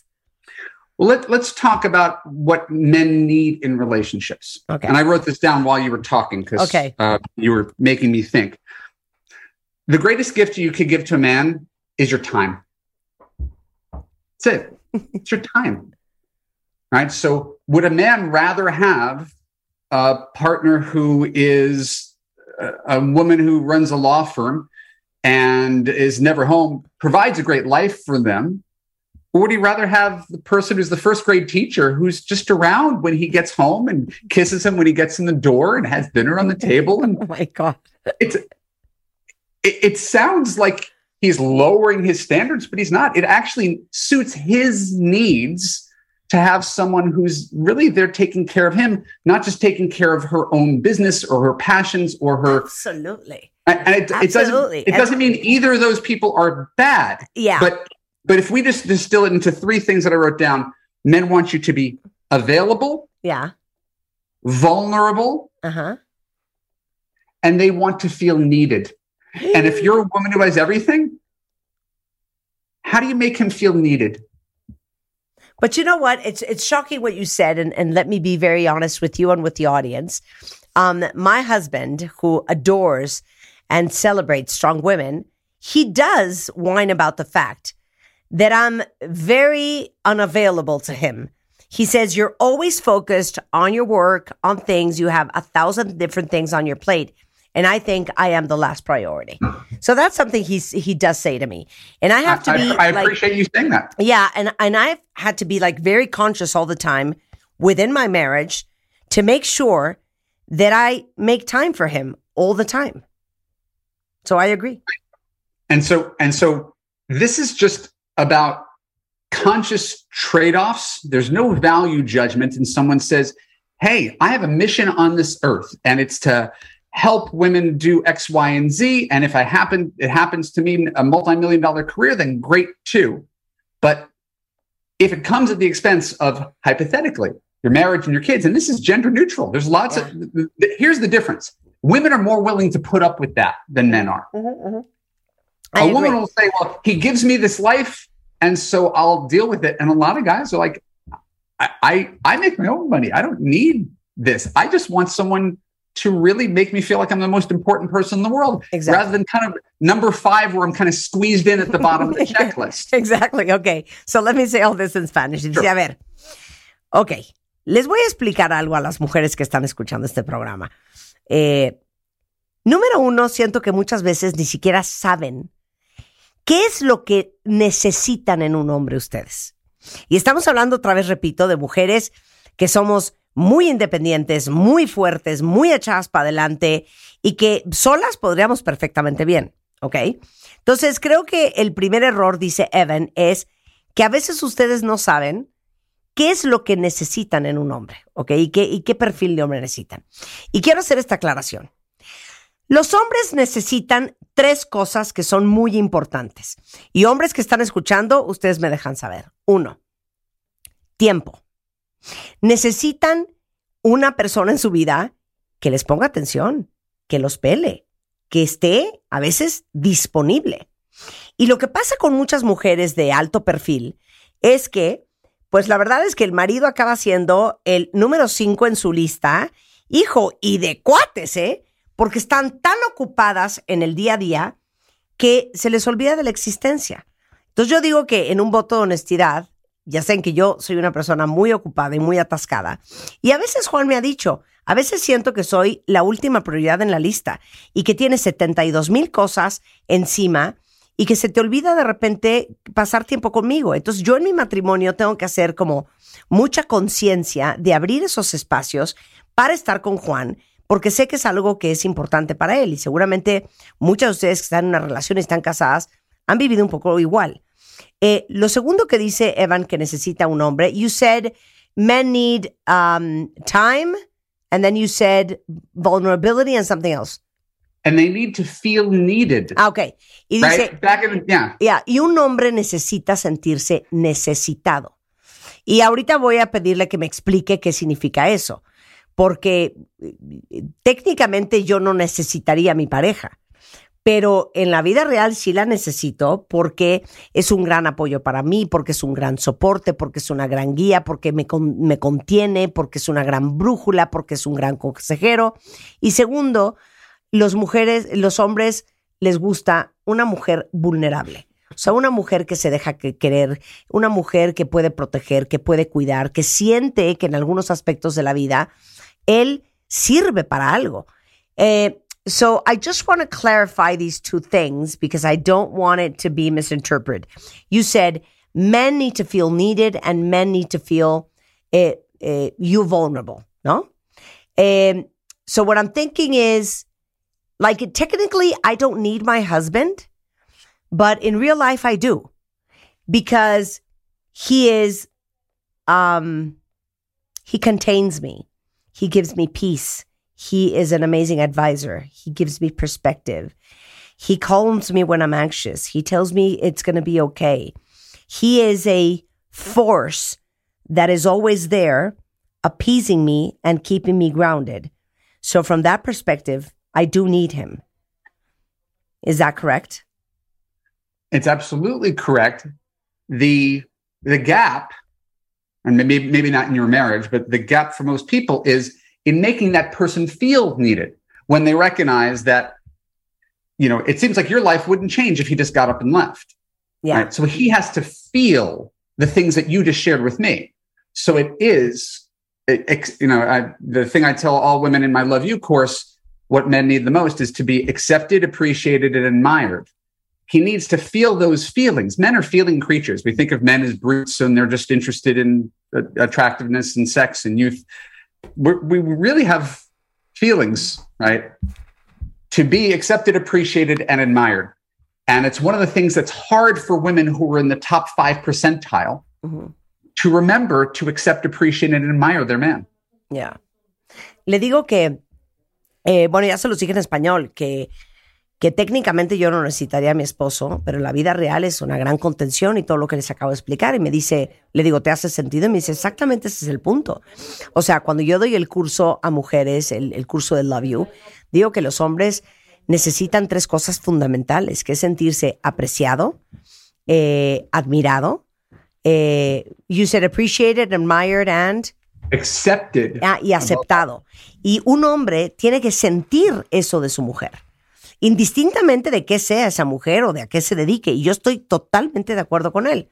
Un hombre necesita sentirse apreciado, admirado, celebrado, este, querido, y eso es muy importante. Ahora, vamos a brincar a otro punto que dijo. Men need vulnerability. What do you mean by that? It's part of the feeling needed thing. Yeah, yeah. when someone presents, and I I learned this from someone else. This is not my idea. When someone presents as if I've got it all, I've got it all together, it's another example of how could anybody else contribute to your life if you're so perfect? Claro. I think it's probably why there's a lot of people on social media who are doing like more vulnerable things Claro. because we can't identify with the person who never lets down their guard. Everything looks perfect. And again, what role does he have if, right, if you act perfect? So you said, when I'm feeling anxious, I turn to him. When I've got a problem I can't solve, I turn to him. Now he has a role. He could feel that role. Yeah, Right. That this you're doing many things right, Martha. You might not be consciously doing it. yeah. But the reason that your marriage works is because you're doing enough of these things right. A lot of people, and I really want to make sure we hit this point, have trouble with the acceptance piece of this when we come to the uh, original intimidation question. Her version is men are intimidated by me. His version is she's looking down on me, Yeah, and she is. yeah. That's the hard part. Is if you look down on your guy, how could he feel like a man around you if right Yeah, and that's why he ends up with the secretary. Um, right is yeah. is yeah So let me say that in Spanish. Eh, me dice Evan, mira, es que es bien importante que entiendan eh, esto de la apreciación y de la admiración y de sentirse necesitados, que también viene junto con pegado con sentir que estás con una mujer que no se presenta como que todo está perfecto, todo está bajo control, puede manejar absolutamente todo, porque entonces es una forma muy inconsciente y sé que suena muy fuerte y no quiero ser, obviamente no quiero ser machista, no quiero ser misógina, no quiero ser chauvinista, pero de castrar al hombre y lo dejas sintiendo pues, que él no tiene absolutamente ningún rol en tu vida, porque francamente él no puede aportar absolutamente nada, porque tú ya tienes y ya eres absolutamente todo. Entonces el problema es que cuando una mujer dice, es que yo no tengo pareja porque yo intimido a los hombres, el discurso que dirían los hombres es, es que yo no puedo estar con ella porque me hace sentir un absoluto cero a la izquierda. Y todos en la vida, yo creo que no es solamente un tema de género masculino, todos en la vida necesitamos sentirnos necesitados, apreciados, queridos, que aportamos, que, que le sumamos a la pareja. Pero si el mensaje inconsciente que le estás mandando a los hombres es, es que para mí tú eres un cero a la izquierda, yo no te necesito para absolutamente nada, la verdad es que no me sirves, no me aportas y lo poco que me puedes aportar, la verdad es que ni me interesa, pues es que nadie se puede sentir sensacional junto a una persona que emana esa energía. So I'm saying that forget about genders, forget about men or women. In general, all human beings want to feel appreciated and needed and wanted and want to feel that you give your relationship and added value, that you do something for your partner, that you make a difference in your life. So, energetically speaking, as a woman, or even as a man, but we're talking about men and women. As a woman to a man, if your energy, if your vibe, if if all the if everything you communicate verbally and non-verbally is I don't need you. Whatever you can give, I already have. Whatever you can give is irrelevant to me. You do not bring an added value to my life. I don't need you. Well, then it's impossible for a man or any other person to feel great in a relationship with you. Agree? And, and that's yeah. And again, it's, it's one of the trickier things. Um, you know, you and I are you know do these sort of public jobs, and you you you have a mission, and you suck up a lot of oxygen, and you suck up a lot of energy, and everybody else sort of recedes into the background. yeah. And it's important because everybody's the main player in their own life. People don't want to be background players. Everybody is the sort of the hero of their own existence. So to be in a relationship, you kind of have to make your partner your hero, even if they're not, even if what they're doing doesn't appear externally heroic. Yeah. Right. To, so so the way and we've talked about it before, the way you treat your your your husband and the relationship you have with me is very similar to the relationship I have with my wife. My wife is my everything. Yeah. He's my everything. Right. right. And so being really conscious of that, I constantly reinforce that. There's never a moment where she doubts how she, important she is to me, even though I'm the one who's on the radio and, and, and is, is paying for everything. Claro. It, it's an equal relationship despite that. Claro. Dice, ustedes tienen que buscar una relación igualitaria, equitativa, a pesar de ser las mujeres que son. Y al final, eh, di- dice Evan, siento que tu relación con, con tu marido es muy parecida a mi relación con mi esposa. Y que no importando si yo soy la estrella, si yo soy el, el extrovertido, si yo soy el famoso, nunca pierdo oportunidad para dejarle saber a ella lo importante y lo relevante que es en mi vida. Y eso es lo mismo que tienen que hacer ustedes. Like, we could talk for one more hour, but I know we're tight with time. So let's Yeah. do a step two. So after you understand what you're vibing, so what we need to correct, and that would be our second part. Do you agree? I think that uh, gi- giving a piece of advice without giving someone a way to apply it is Uh-huh. relatively useless. So now we know what the problem is. We need to come up with a solution. Exactly. So second part, we're going to come up with a solution, okay? Always a pleasure, Martha. Always a pleasure. Le digo, ok, una vez que ustedes ya entendieron este concepto y usen los siguientes días para autoobservarse de cuáles son los mensajes que mandan allá afuera, vamos a hacer una segunda parte con Evan, en donde vamos a hablar de cómo se pueden cachar en estas actitudes castrantes, eh, en estas actitudes de mujeres de madera, que yo siempre he pensado que una cosa no está peleada con la otra.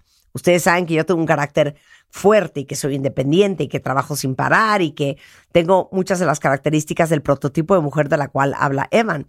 Pero yo con mi esposo soy súper dulce y soy súper amorosa y, y lo atiendo y lo consiento y trato de estar pendiente de él aunque me esté muriendo y a veces lo hago muy bien, a veces no tan bien, pero es algo de lo que estoy muy consciente. Y, esas son las relaciones que verdaderamente funcionan. Entonces vamos a hacer segunda parte. Ahora les quiero decir una cosa. Evan tiene este, este curso que se llama Love You. Si ustedes han tratado de encontrar el amor, han tratado de encontrar al hombre correcto y de verdad lo están haciendo muy mal y no les está saliendo, sobre todo si ya tienen cierta edad, si ya están hartas de seguir en el dating scene, eh, si están divorciadas, Vale mucho la pena que busquen a Evan, es evanmarkcats.com. Tiene un curso que se llama Love You, del cual se han grabado 12 mil mujeres. Él en su Instagram postea muchas parejas y muchas mujeres de nuestro estilo que encontraron el amor después de ese curso. Entonces, como en este mundo estamos para aprender, esta es otra forma de aprender a ser la mejor persona y la mejor pareja que puede ser. evanmarkcats.com, evanmarkcats en Instagram para que lo sigan porque postea cosas bien padres y hace un chorro de videos con un chorro de conceptos y pláticas que les van a hacer mucho sentido. Y evanmarkcats en Twitter. My friend, we'll do part two soon, okay? We'll talk to you and schedule. I just want to give you one more plug. We got a, a, a client who listened to your show just the other day, signed up for Love You. So thank you. And this beautiful hair that I just grew out this summer is is your Martha DeVille shampoo. It I it love be- you. I love I did you. not have it. I don't know what I would do. Oh my God. I send you a big kiss all the LA, este, all the way to LA. Thank you so much. No, Ah, dice que una cuentaviente ya está enrolada en el curso de Love You y me da muchísimo gusto. Con esto hacemos una pausa regresando. Juan Pablo Redondo es en the house. Vamos a hablar de los papás que son, y siento que aquí me debo de incluir, que somos papás helicópteros. Con Juan Pablo Arredondo, vamos a ver qué tipo de papá y de mamá son ustedes al volver en W Radio. No se vayan. ¿Olvidaste tu ID de cuenta viente? Recupéralo. En martadebaile.com. Y participa en todas nuestras alegrías. Marta de Baile 2022. Estamos de regreso. Y estamos donde estés. Bebemundo presenta. Qué pánico, cuentavientes, porque literal, no pun intended, hoy vamos a hablar de los papás que son helicópteros y nos va a caer la voladora. Porque siento que ahí, de entrada, voy yo, ¿eh? De entrada, ahí voy yo.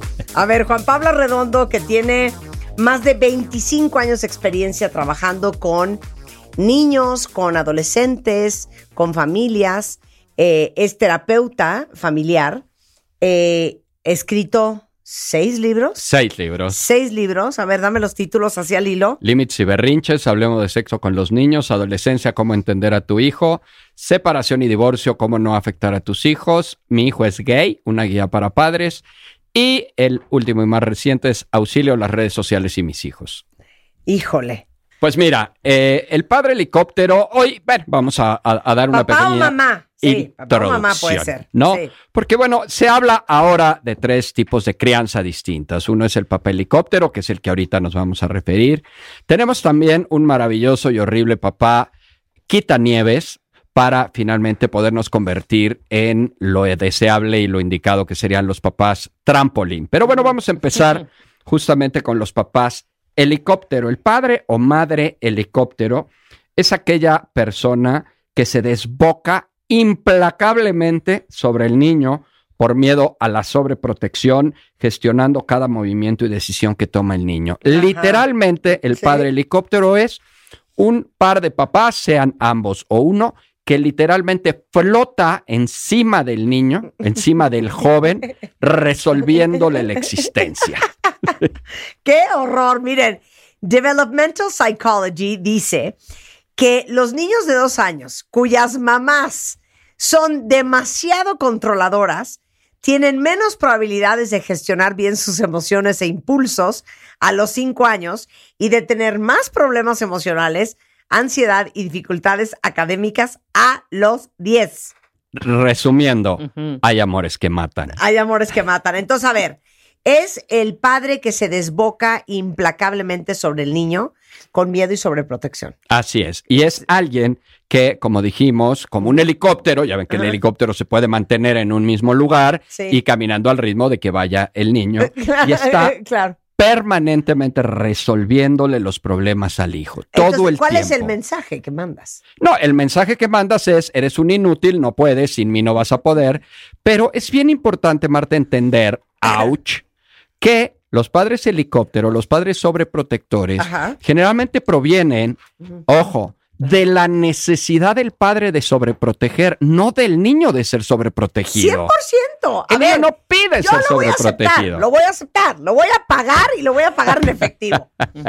Mis hijas dicen que yo soy un helicóptero. Se los juro que no saben cómo he mejorado según yo. Bueno, ellas también dicen que estoy mejor. Ya, ya, ya, ya este, ¿Sabes de dónde más viene? altito. Sí, ya, ya vuelo más alto y ya, y ya como que me desfaso. ¿Sabes qué siento? Que las madres y los padres que tenemos, Juan Pablo, mente catastrófica, Sí. tendemos a ser papás helicópteros. Entonces, obviamente yo le dije a mis hijas, hay una app que se llama Life 360, que es una app que es un geolocalizador. Claro. claro, ¿no? Sí, sí, Entonces sí. mis hijas saben que no viven en México. Y entonces les dije, oigan, descubrí una app que se llama Life 360, en donde quiero que se metan para que yo sepa dónde, están. Claro, claro. Y me dijeron, bueno, pero tú estás trastornada. Ajá. Me dijeron, obvio no. Y yo, ¿qué les pasa? No están entendiendo que hay tragedias en el mundo y que está muy peligroso. Y entonces, si nadie sabe dónde están, y yo veo Forensic Files y CSI todos los días, y tienes que saber quién fue la última persona o dónde fue la última vez que la vieron, quién las va a cuidar, por lo menos que yo...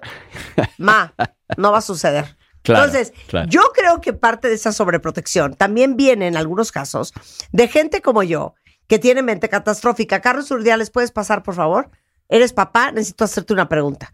Porque Rebeca no es mamá, entonces no me sirve de nada. No. Entonces, yo creo que vienen de mi mente catastrófica. ¿Te suena? No, no, es completamente. No es que no confíe, porque mis tu- hijas son tu unas mente pistolitas. catastrófica, pero también es tu propia necesidad sobreprotectora. Claro. Es tu necesidad de saber en dónde están Sí. y no necesariamente ellos que sepan, que quieran que sepas tú dónde estás. Cero es de ellos, es Por eso- mío, totalmente Entonces, mío. Aquí el problema de todo esto Sí. es los mensajes que terminan encubriéndose aquí, que son terribles. Espérate. Como, Carlos por ejemplo- Urdiales. No, todavía no vas ahí. Carlos Urdiales, ¿eres papá? Marta de baile. ¿Eres papá? Orgulloso, de dos. De, dos mujeres. No, de dos docenas. No, de dos mujeres. dos. Un De- niño y una niña. De un niño y una niña. De apenas 19 y Ok, 20 ¿eres añitos. papá helicóptero?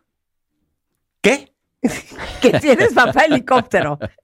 Hazle la pregunta a tú, Juan Pablo. ¿Eres papá Eres papá sobreprotector, estás encima de ellos todo el tiempo, viendo qué hacen, qué dejan de hacer, eh, para dónde Hace se dos mueven. años que no sé nada de ellos. No paso pensión, no hago nada. no, ya, en No, serio. no, no, no, A ver, no. en serio.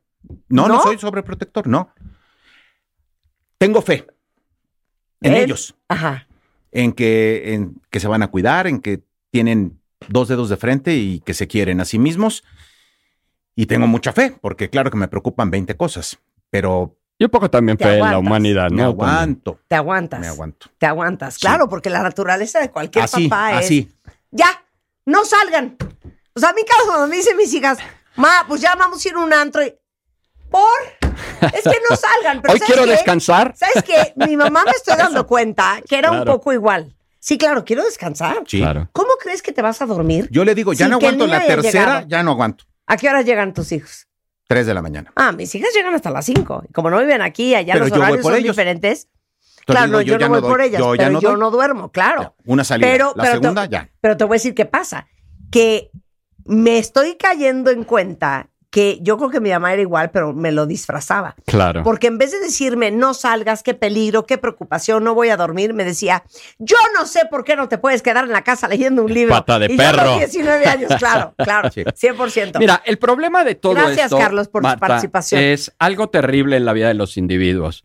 Y es el hecho de que los mensajes que se mandan a los hijos pueden ser terribles. Por ejemplo, uno muy importante es que pareciera que pudieras no confiar en tus hijos. Sí, ¿No? ¿Por qué? Porque estás descalificando la posibilidad de que ellos se cuiden a sí mismos, estás descalificando la posibilidad de que ellos resuelvan sus problemas por 100%, sí mismos. 100%, ¿no? como dice Carlos, yo tengo fe en que no tienen dos dedos de frente Exacto, y que entonces van a tú tomar buenas confías en ellos, ¿no? Sí, sí, sí. Y aquí, obviamente, pareciera que si tú no confías en ellos, lo que vas a generar muy probablemente al paso del tiempo es una inestabilidad emocional en ellos, porque se van a convertir en el el, eh, como, como en esta preocupación tuya, pero extendida a ellos. Yo tengo una gran cantidad de pacientes que hoy me dicen, es que me, me siento como mi mamá conmigo. Le digo, es que tú ya no necesitas a tu mamá, tú ya te la tragaste. Y claro, nosotros internalizamos la figura de mamá, la figura de papá y transitamos con ellas por el mundo, Claro, claro. aún cuando no nos demos cuenta de ello. Claro. Entonces, cuando tú te vuelves en esta parte sobreprotectora, pues obviamente puedes generar esta gran inestabilidad. ¿Por qué? Porque estás resolviéndoles todo el tiempo la existencia y de esta manera, pues ellos em- em- aprenderán que no, los problemas no los tienen que enfrentar ellos. ¿Por qué? Porque tú se los resuelves. Ay, cállate, Juan Pablo, ya basta. Mira, aquí dice María. eh, Mayra, Mayra Ponte, dice Marta, yo tengo esa app, la de Life 360, y también our pack, o sea, dos, para saber dónde está mi hija. Tiene 13 años, vivimos en Estados Unidos. Tristemente soy helicóptero, tratando de mejorar cada día, trabajando en mí. Eh, Noemí dice, oh my God, así soy yo, mamá, helicóptero, helicóptero. Eh, apenas reparo en cuenta que soy totalmente el helicóptero. Exactamente, esa mente catastrófica es la peor del mundo. Eh, Se puede que los papás sean helicópteros con un hijo y con otro no, porque a mi hermana todo le resolvían y a mí me dejaron crecer de forma pues más silver, este, dice Altaira. Te amo, Altaira. Este, a ver, ¿Liz? Sí, definitivamente. Hay, hay un dicho, y esto, perdón, me voy a permitir este, hacer un medio chiste, porque eh, cuando hay rivalidad entre los hermanos y entonces yo veo que eh, protegían más a mi hermano que a mí y demás, siempre les digo, esto es un medio chascarrillo, le digo, es que no tendrías por qué ponerte celosa. O sea, los papás tienen la obligación de cuidar y proteger al hijo más tonto. Claro, No, claro. Fernando dice, de mí no van a estar hablando. Es una ansiedad con los niños, es que 100%. A ver, entonces, Es que en realidad muchos padres eh, helicóptero consideran que los hijos pudieran ser como ineptos para manejarse y para gestionarse. ¿Sí? La sobreprotección, decía yo, proviene de la necesidad del padre o de la madre de sobreproteger, no del niño de ser sobreprotegido. Pero la sobreprotección limita y obstaculiza el desarrollo emocional de los niños. Es como vivir en una burbuja en el que yo como papá te evito enfrentar los problemas. Y la pregunta obligada es en qué momento vas a aprender o vas a enseñar a tu hijo a enfrentar los problemas. Cuando tengan 45, cuando te mueras y tú ya no estés, entonces en ese momento será el momento preciso para que empiecen a enfrentar los problemas. No, lo tienes que enfrentar desde chiquitos. Yo pongo un ejemplo siempre y es, oye, ¿a qué edad hay que enfrentar a los hijos a la muerte? Mm, cuando algo se le muera. Pero ¿cómo? Si tiene dos años, pues a los dos. Si tiene tres a los tres, tiene cinco a los cinco y si tiene diez a los diez. Y qué suerte tiene que a los diez no se le haya muerto nada. Hay que enfrentar a los hijos a las situaciones que se viven para que aprendan justamente a enfrentar las cosas. Una de las labores más importantes que como papás tenemos que tener es enseñar a nuestros hijos a autocuidarse y a autocontrolarse. No cuidarlos nosotros y controlarlos nosotros. claro, yo le decía a mis hijas siempre, cuando eran más chiquitas, ya ahorita tienen 26 y 23, pero en mi mente tienen 5 y 2. Ocho y Eh, claro, claro, sí. 8 y 4. Este, ustedes tienen que aprender a autorregularse, porque un día yo no voy a estar. Ujú, ujú. Y Vidal Schmil dice algo bien, bien sabio también, un poco lo que acabas de decir tú. La chamba de un papá o de una mamá es enseñarle a los hijos a vivir sin ti. Sí. Sí, claro, claro, por supuesto. O sea, ustedes, a ver, les voy a hacer una pregunta horrenda. Ustedes no tienen estos pensamientos nefastos de que dicen, es que yo no me puedo morir. Sí, claro, ¿Qué van a hacer mis hijos? por supuesto. Sí, sí. Y un día se lo dije a Juan, mi marido, que es mucho más sensato que yo, y me dice, ¿qué van a hacer? Vivir su vida, Lo que hace todo el mundo. aprender a vivir sin ti. Sí, sí, No va a pasar nada, ¿eh? Y yo, no es que yo no me puedo morir. sí. ¿Cómo mis hijas, ya ¿Qué van a sabes? hacer sin mí? ¿Qué van a hacer sin mí? Claro, 100%. Yo lo digo diferente, es lo mismo. ¿Qué Yo dices? siempre digo que el objetivo último de todos los padres de familia tendría que ser preparar a sus hijos para la vida. Claro. ¿Para qué? Para que justamente cuando tú no estés, estén preparados para la vida. Y esto es lo que nos tendría que llevar necesariamente a funcionar al interior de la familia como la sociedad funciona o por lo menos debería de funcionar. Claro. Para que cuando mi hijo salga a esa sociedad, él sepa perfectamente cómo funciona. ¿Qué pasa con un hijo sobreprotegido que sale al entorno? Tú lo sabes, Marta, el nivel más elevado, el porcentaje más alto de niños buleados son los niños sobreprotegidos. Ay, cállate ya, Juan Pablo. Armando dice, me quiero morir.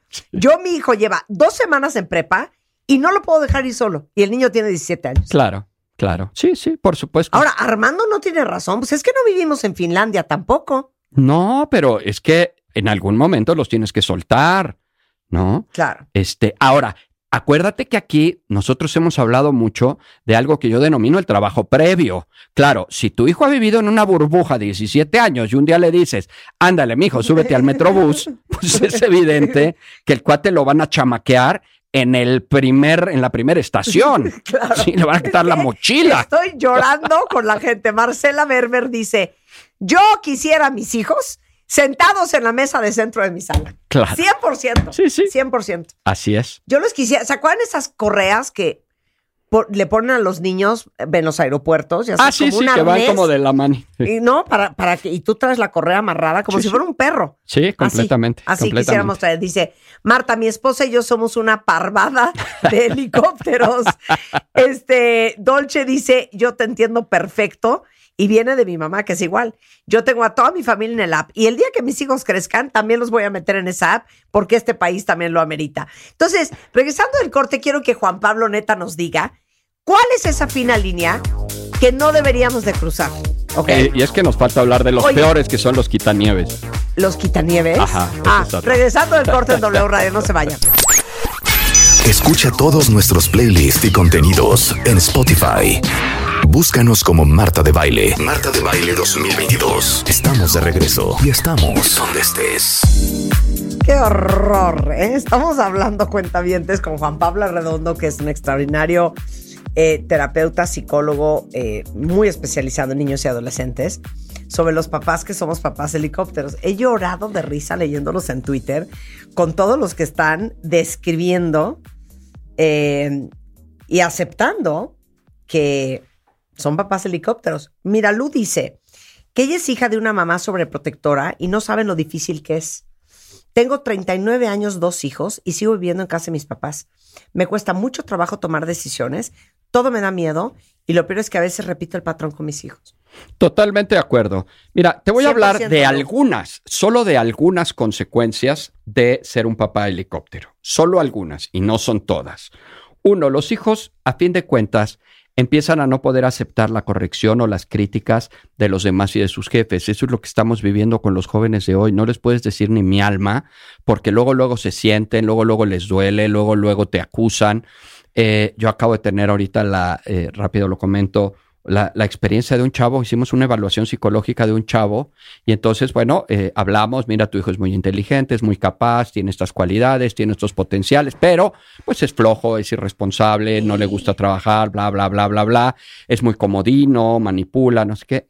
La mamá acabó furiosa, furiosa porque le toqué a su querubín. ¿No? Y estamos hablando de una evaluación psicológica, no estamos hablando de que yo me lo conocí. De la vida real. ¿eh? No, y que me lo encontré en el mercado y le platiqué a la mamá, ¿no? Entonces, incluso en términos de, eh, de psicología, del propio consultorio, los papás seguimos sobreprotegiendo a los, papá- a los hijos como, como si de verdad los estuviéramos atacando, ¿no?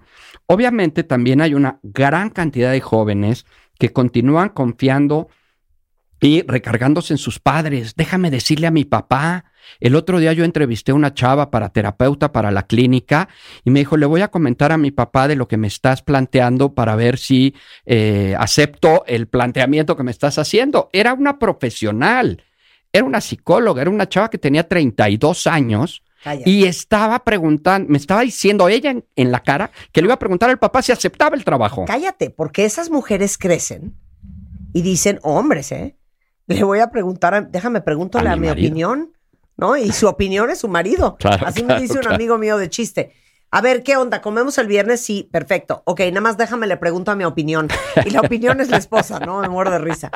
Él, él lo hace de chiste. Pero, pero si hay gente que entonces es, híjole, se quieren ir todas a Las Vegas, déjame le pregunto a mi marido, ¿de qué me estás hablando?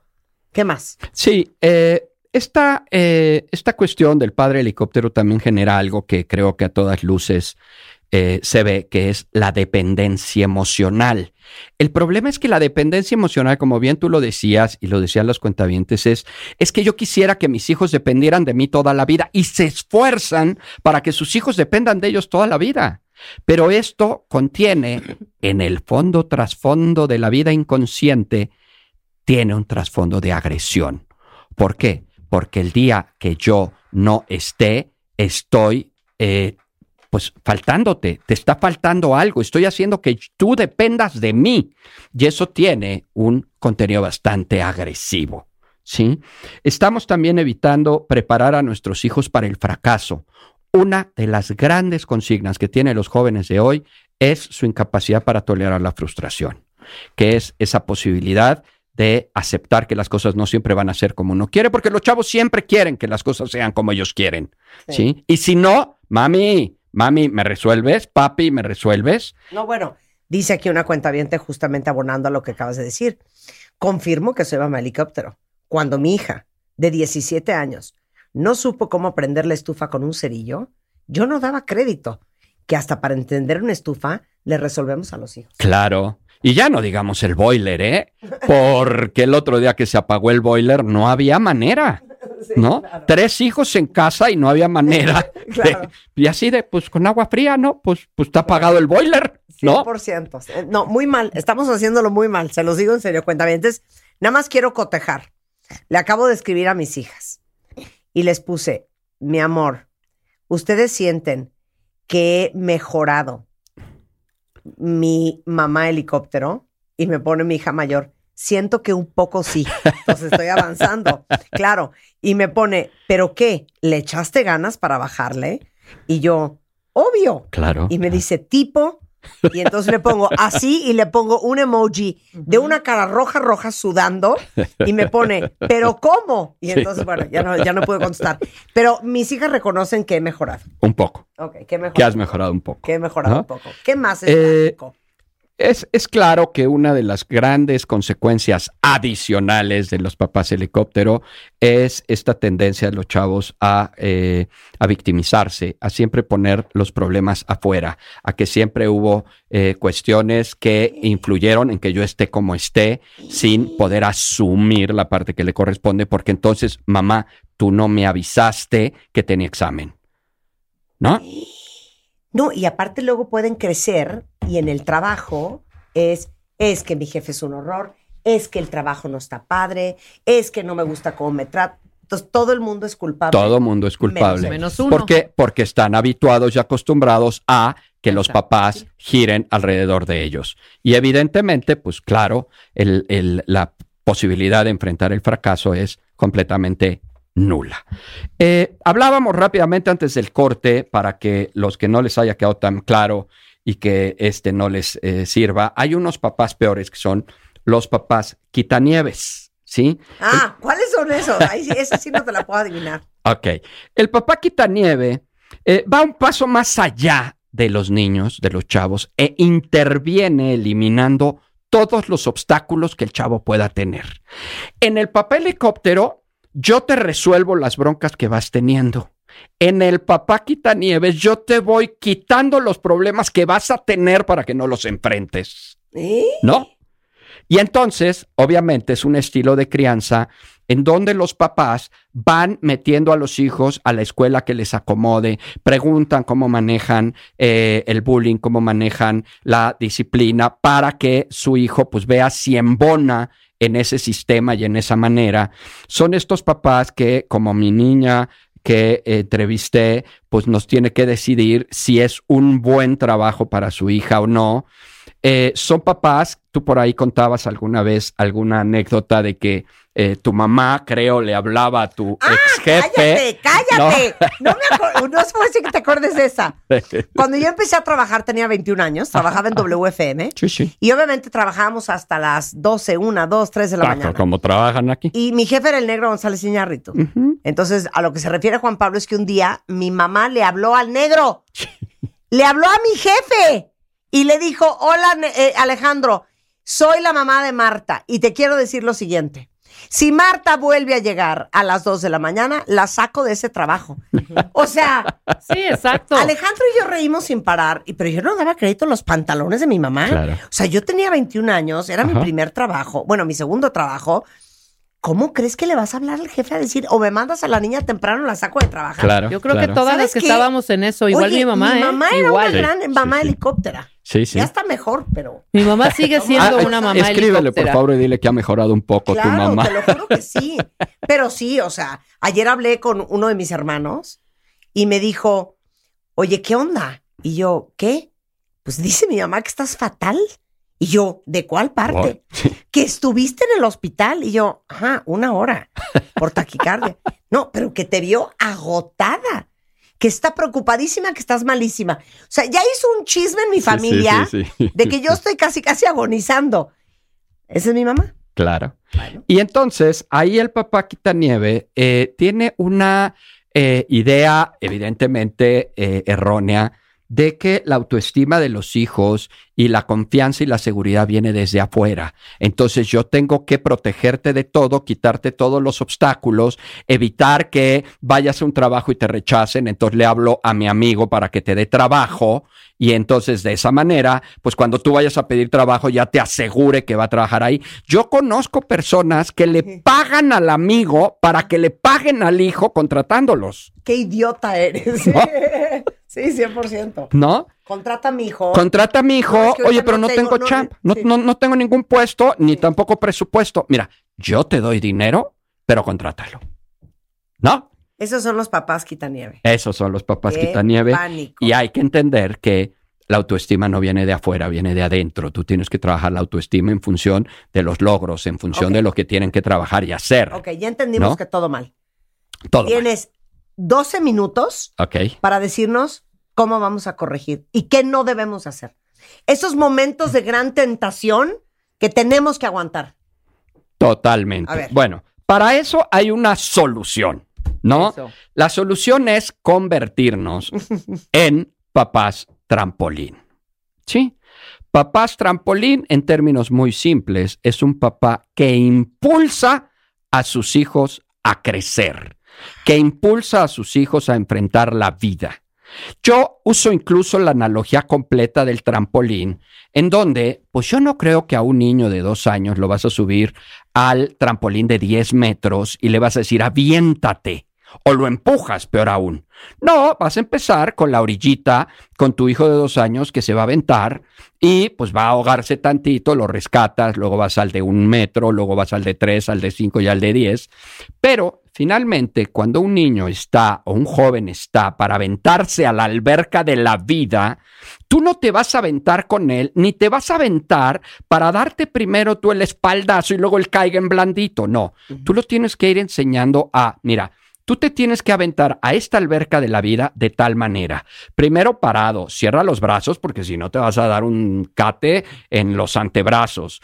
Tienes que no bajes la cabeza, súbela por si no te vas a dar. Y entonces el niño se avienta y se pega y dices, mijo, te lo Te dije. estoy diciendo. Entonces tienes que volver a subirte y volver a intentarlo y hacerlo y intentarlo y hacerlo hasta que tengamos maravillosos clavadistas de 10 metros y que esté sin ti, Ok, ¿no? ok. Que no tengas que estar tú ahí. Muy bien. ¿Cuáles son los papás trampolín? Son aquellos en donde los padres impulsan a los hijos a crecer y a ser resilientes, a enfrentar adecuadamente la vida. Es decir, con sus recursos, con sus herramientas, con sus armas. Claro, es cierto que tú le vas a enseñar a tus hijos que hay armas y cuáles son y cómo se usan, pero tendrían ellos que enfrentar estas, eh, estas eh, situaciones, estas adversidades que vivan. También permiten que, ojo, los hijos cometan errores. Claro. Se vale cometer errores, es válido cometer errores, es incluso eh, factor de aprendizaje cometer errores. Y tenemos que permitir que nuestros hijos los cometan en lugar de estárselos evitando todo el tiempo. Porque justamente porque les evitamos los problemas, resulta que no saben enfrentar la frustración que se vive de un error. ¿Por qué? Pues porque nunca los has vivido. Yo Ay, te los he resuelto. Claro. Otra es, eh, los padres eh, trampolín enseñan a sus hijos la responsabilidad personal al no rescatarlos de todos los conflictos. La responsabilidad es un elemento súper importante en la crianza que siempre explico de manera genérica. Y es, la responsabilidad es hacerte cargo de lo que te corresponde hacer. Y es responsable de tus actos, de tus afectos, de tus cosas, de tus relaciones, Es que de sí, tus errores, es que de tus sí, fallas, de las sí, consecuencias de tus actos es que sí. y pues tienes que hacerlo cuando te enfrentes a ellos. No te vas a ser responsable de algo a lo a que nunca te has Voy a enfrentado. poner el ejemplo más estúpido que hay, pero es un perfecto ejemplo. Te llama tu hijo al 10 para las 11. ¡Ma! ¿Qué pasó, mi amor? Oye, un favor. Es que hoy tengo clases de educación física y tenía que haber traído el balón, no lo traje. ¿Me lo traes? Y ahí vas tú. Claro. A llevar el balón a Claro. última hora. En lugar de decir, no, estupidez". mijito, es tu responsabilidad y aprendes. Lección aprendida. Y vas a bajarte, te van a bajar En el... eso, aplausos para mí. En mi vida me senté con una de mis hijas que la tarea que ya hiciste, la tarea que a ver te voy a explicar esto, que te voy a- solas, ¿eh? Ah, ¿te fue pésimo? Ah, no, es tu bronca. ¿Cómo crees? Pero finalmente también hay una parte muy importante que, que, puede, que puedes resaltar y es, tus hijas son muy funcionales, tus hijas son mujeres que están en Estados Unidos, claro. están estudiando en otro lado. Un doctorado, este, con eso solas, les digo todo. ¿No? Claro. Lo cual, Claro. pues tienes lo tuyo, pues también. ¿Sabes qué? También tengo mis cosas. Claro, También tengo claro, mis cosas, claro, Juan sí, Pablo. sí. No, No, to- no todo está mal. Sí. Eh, ¿Qué hacen los papás trampolín? Pues le dan independencia a los hijos. Una independencia que les va a permitir la autonomía, el ser competentes, el ser resistentes frente a la frustración. No hay nada más importante que un hijo sepa que las cosas no siempre van a ser como él quiere y que cuando las cosas no sean como él quiere, tiene que enfrentarlo de la manera que sea. Claro. Eh, hace, en el fin de semana, la verdad es que me encontré en una, en una serie, no sé qué, una frase que me fascinó ¿Qué dice? porque decían, este, sí, eh, ten- tienes que aprender que, ah, no, tú siempre querrías que las cosas fueran como tú quieres. Pero a la vida eso no le importa. eso está divino. No, Precioso. a la vida no le importa las cosas como tú las quieras, ¿sí? Precioso. Y eso pues es parte de ese aprendizaje, ¿no? Muchos padres también enfrentan su propia realidad emocional de ansiedad y depresión y es importante reconocer que pueden tener problemas y buscar solución en lo personal o también en terapia. O sea, si tú tienes un nivel de aprensión, llamémosle sutilmente, enfermito, pues entonces tienes que curarte tú, tu aprensión, tu sobreprotección, tu angustia, tu, tu propia depresión, tu propio miedo, porque pues eso es claro que lo vas a contagiar. Hay una gran cantidad de papás que afortunadamente llegan a terapia, llegan a la clínica diciendo, busco ayuda para mí, porque yo creo que estoy contaminando a mis hijos de Ah, mis propios miedos. Muy bien. ¿no? Y esos miedos, pues la verdad es que son eh, muy, muy claros. El papá trampolín confía en sus hijos. Decía Carlos hace rato algo que va directamente relacionado con esto. Confía en sus hijos lo suficiente como para permitirle manejar las dificultades de la vida y confía lo suficiente en él como padre también para superarlo, para enfrentar lo que se viva. Claro. Y esto es, pues, parte indiscutible de la resiliencia. Por supuesto que el padre trampolín también escucha al hijo, pero escuchar no significa te resuelvo, no significa me dijiste que tienes una situación y antes de que acabes de contármela yo ya te la resolví. Mira, vamos a hablarle a tal, vamos a hacerle conoce quién. Mira, este, dame el teléfono ahorita y yo le marco, ¿no? Es permitir que la, eh, el chavo te diga, pero que también enfrente. Ajá. Otro, pues también es la aceptación incondicional. Yo en un momento dado te eh, quiero, te aprecio, te cuido, te protejo, pero este es tu problema y tú tienes que ver qué hagas con tu problema. Tu problema no es mío, es tuyo.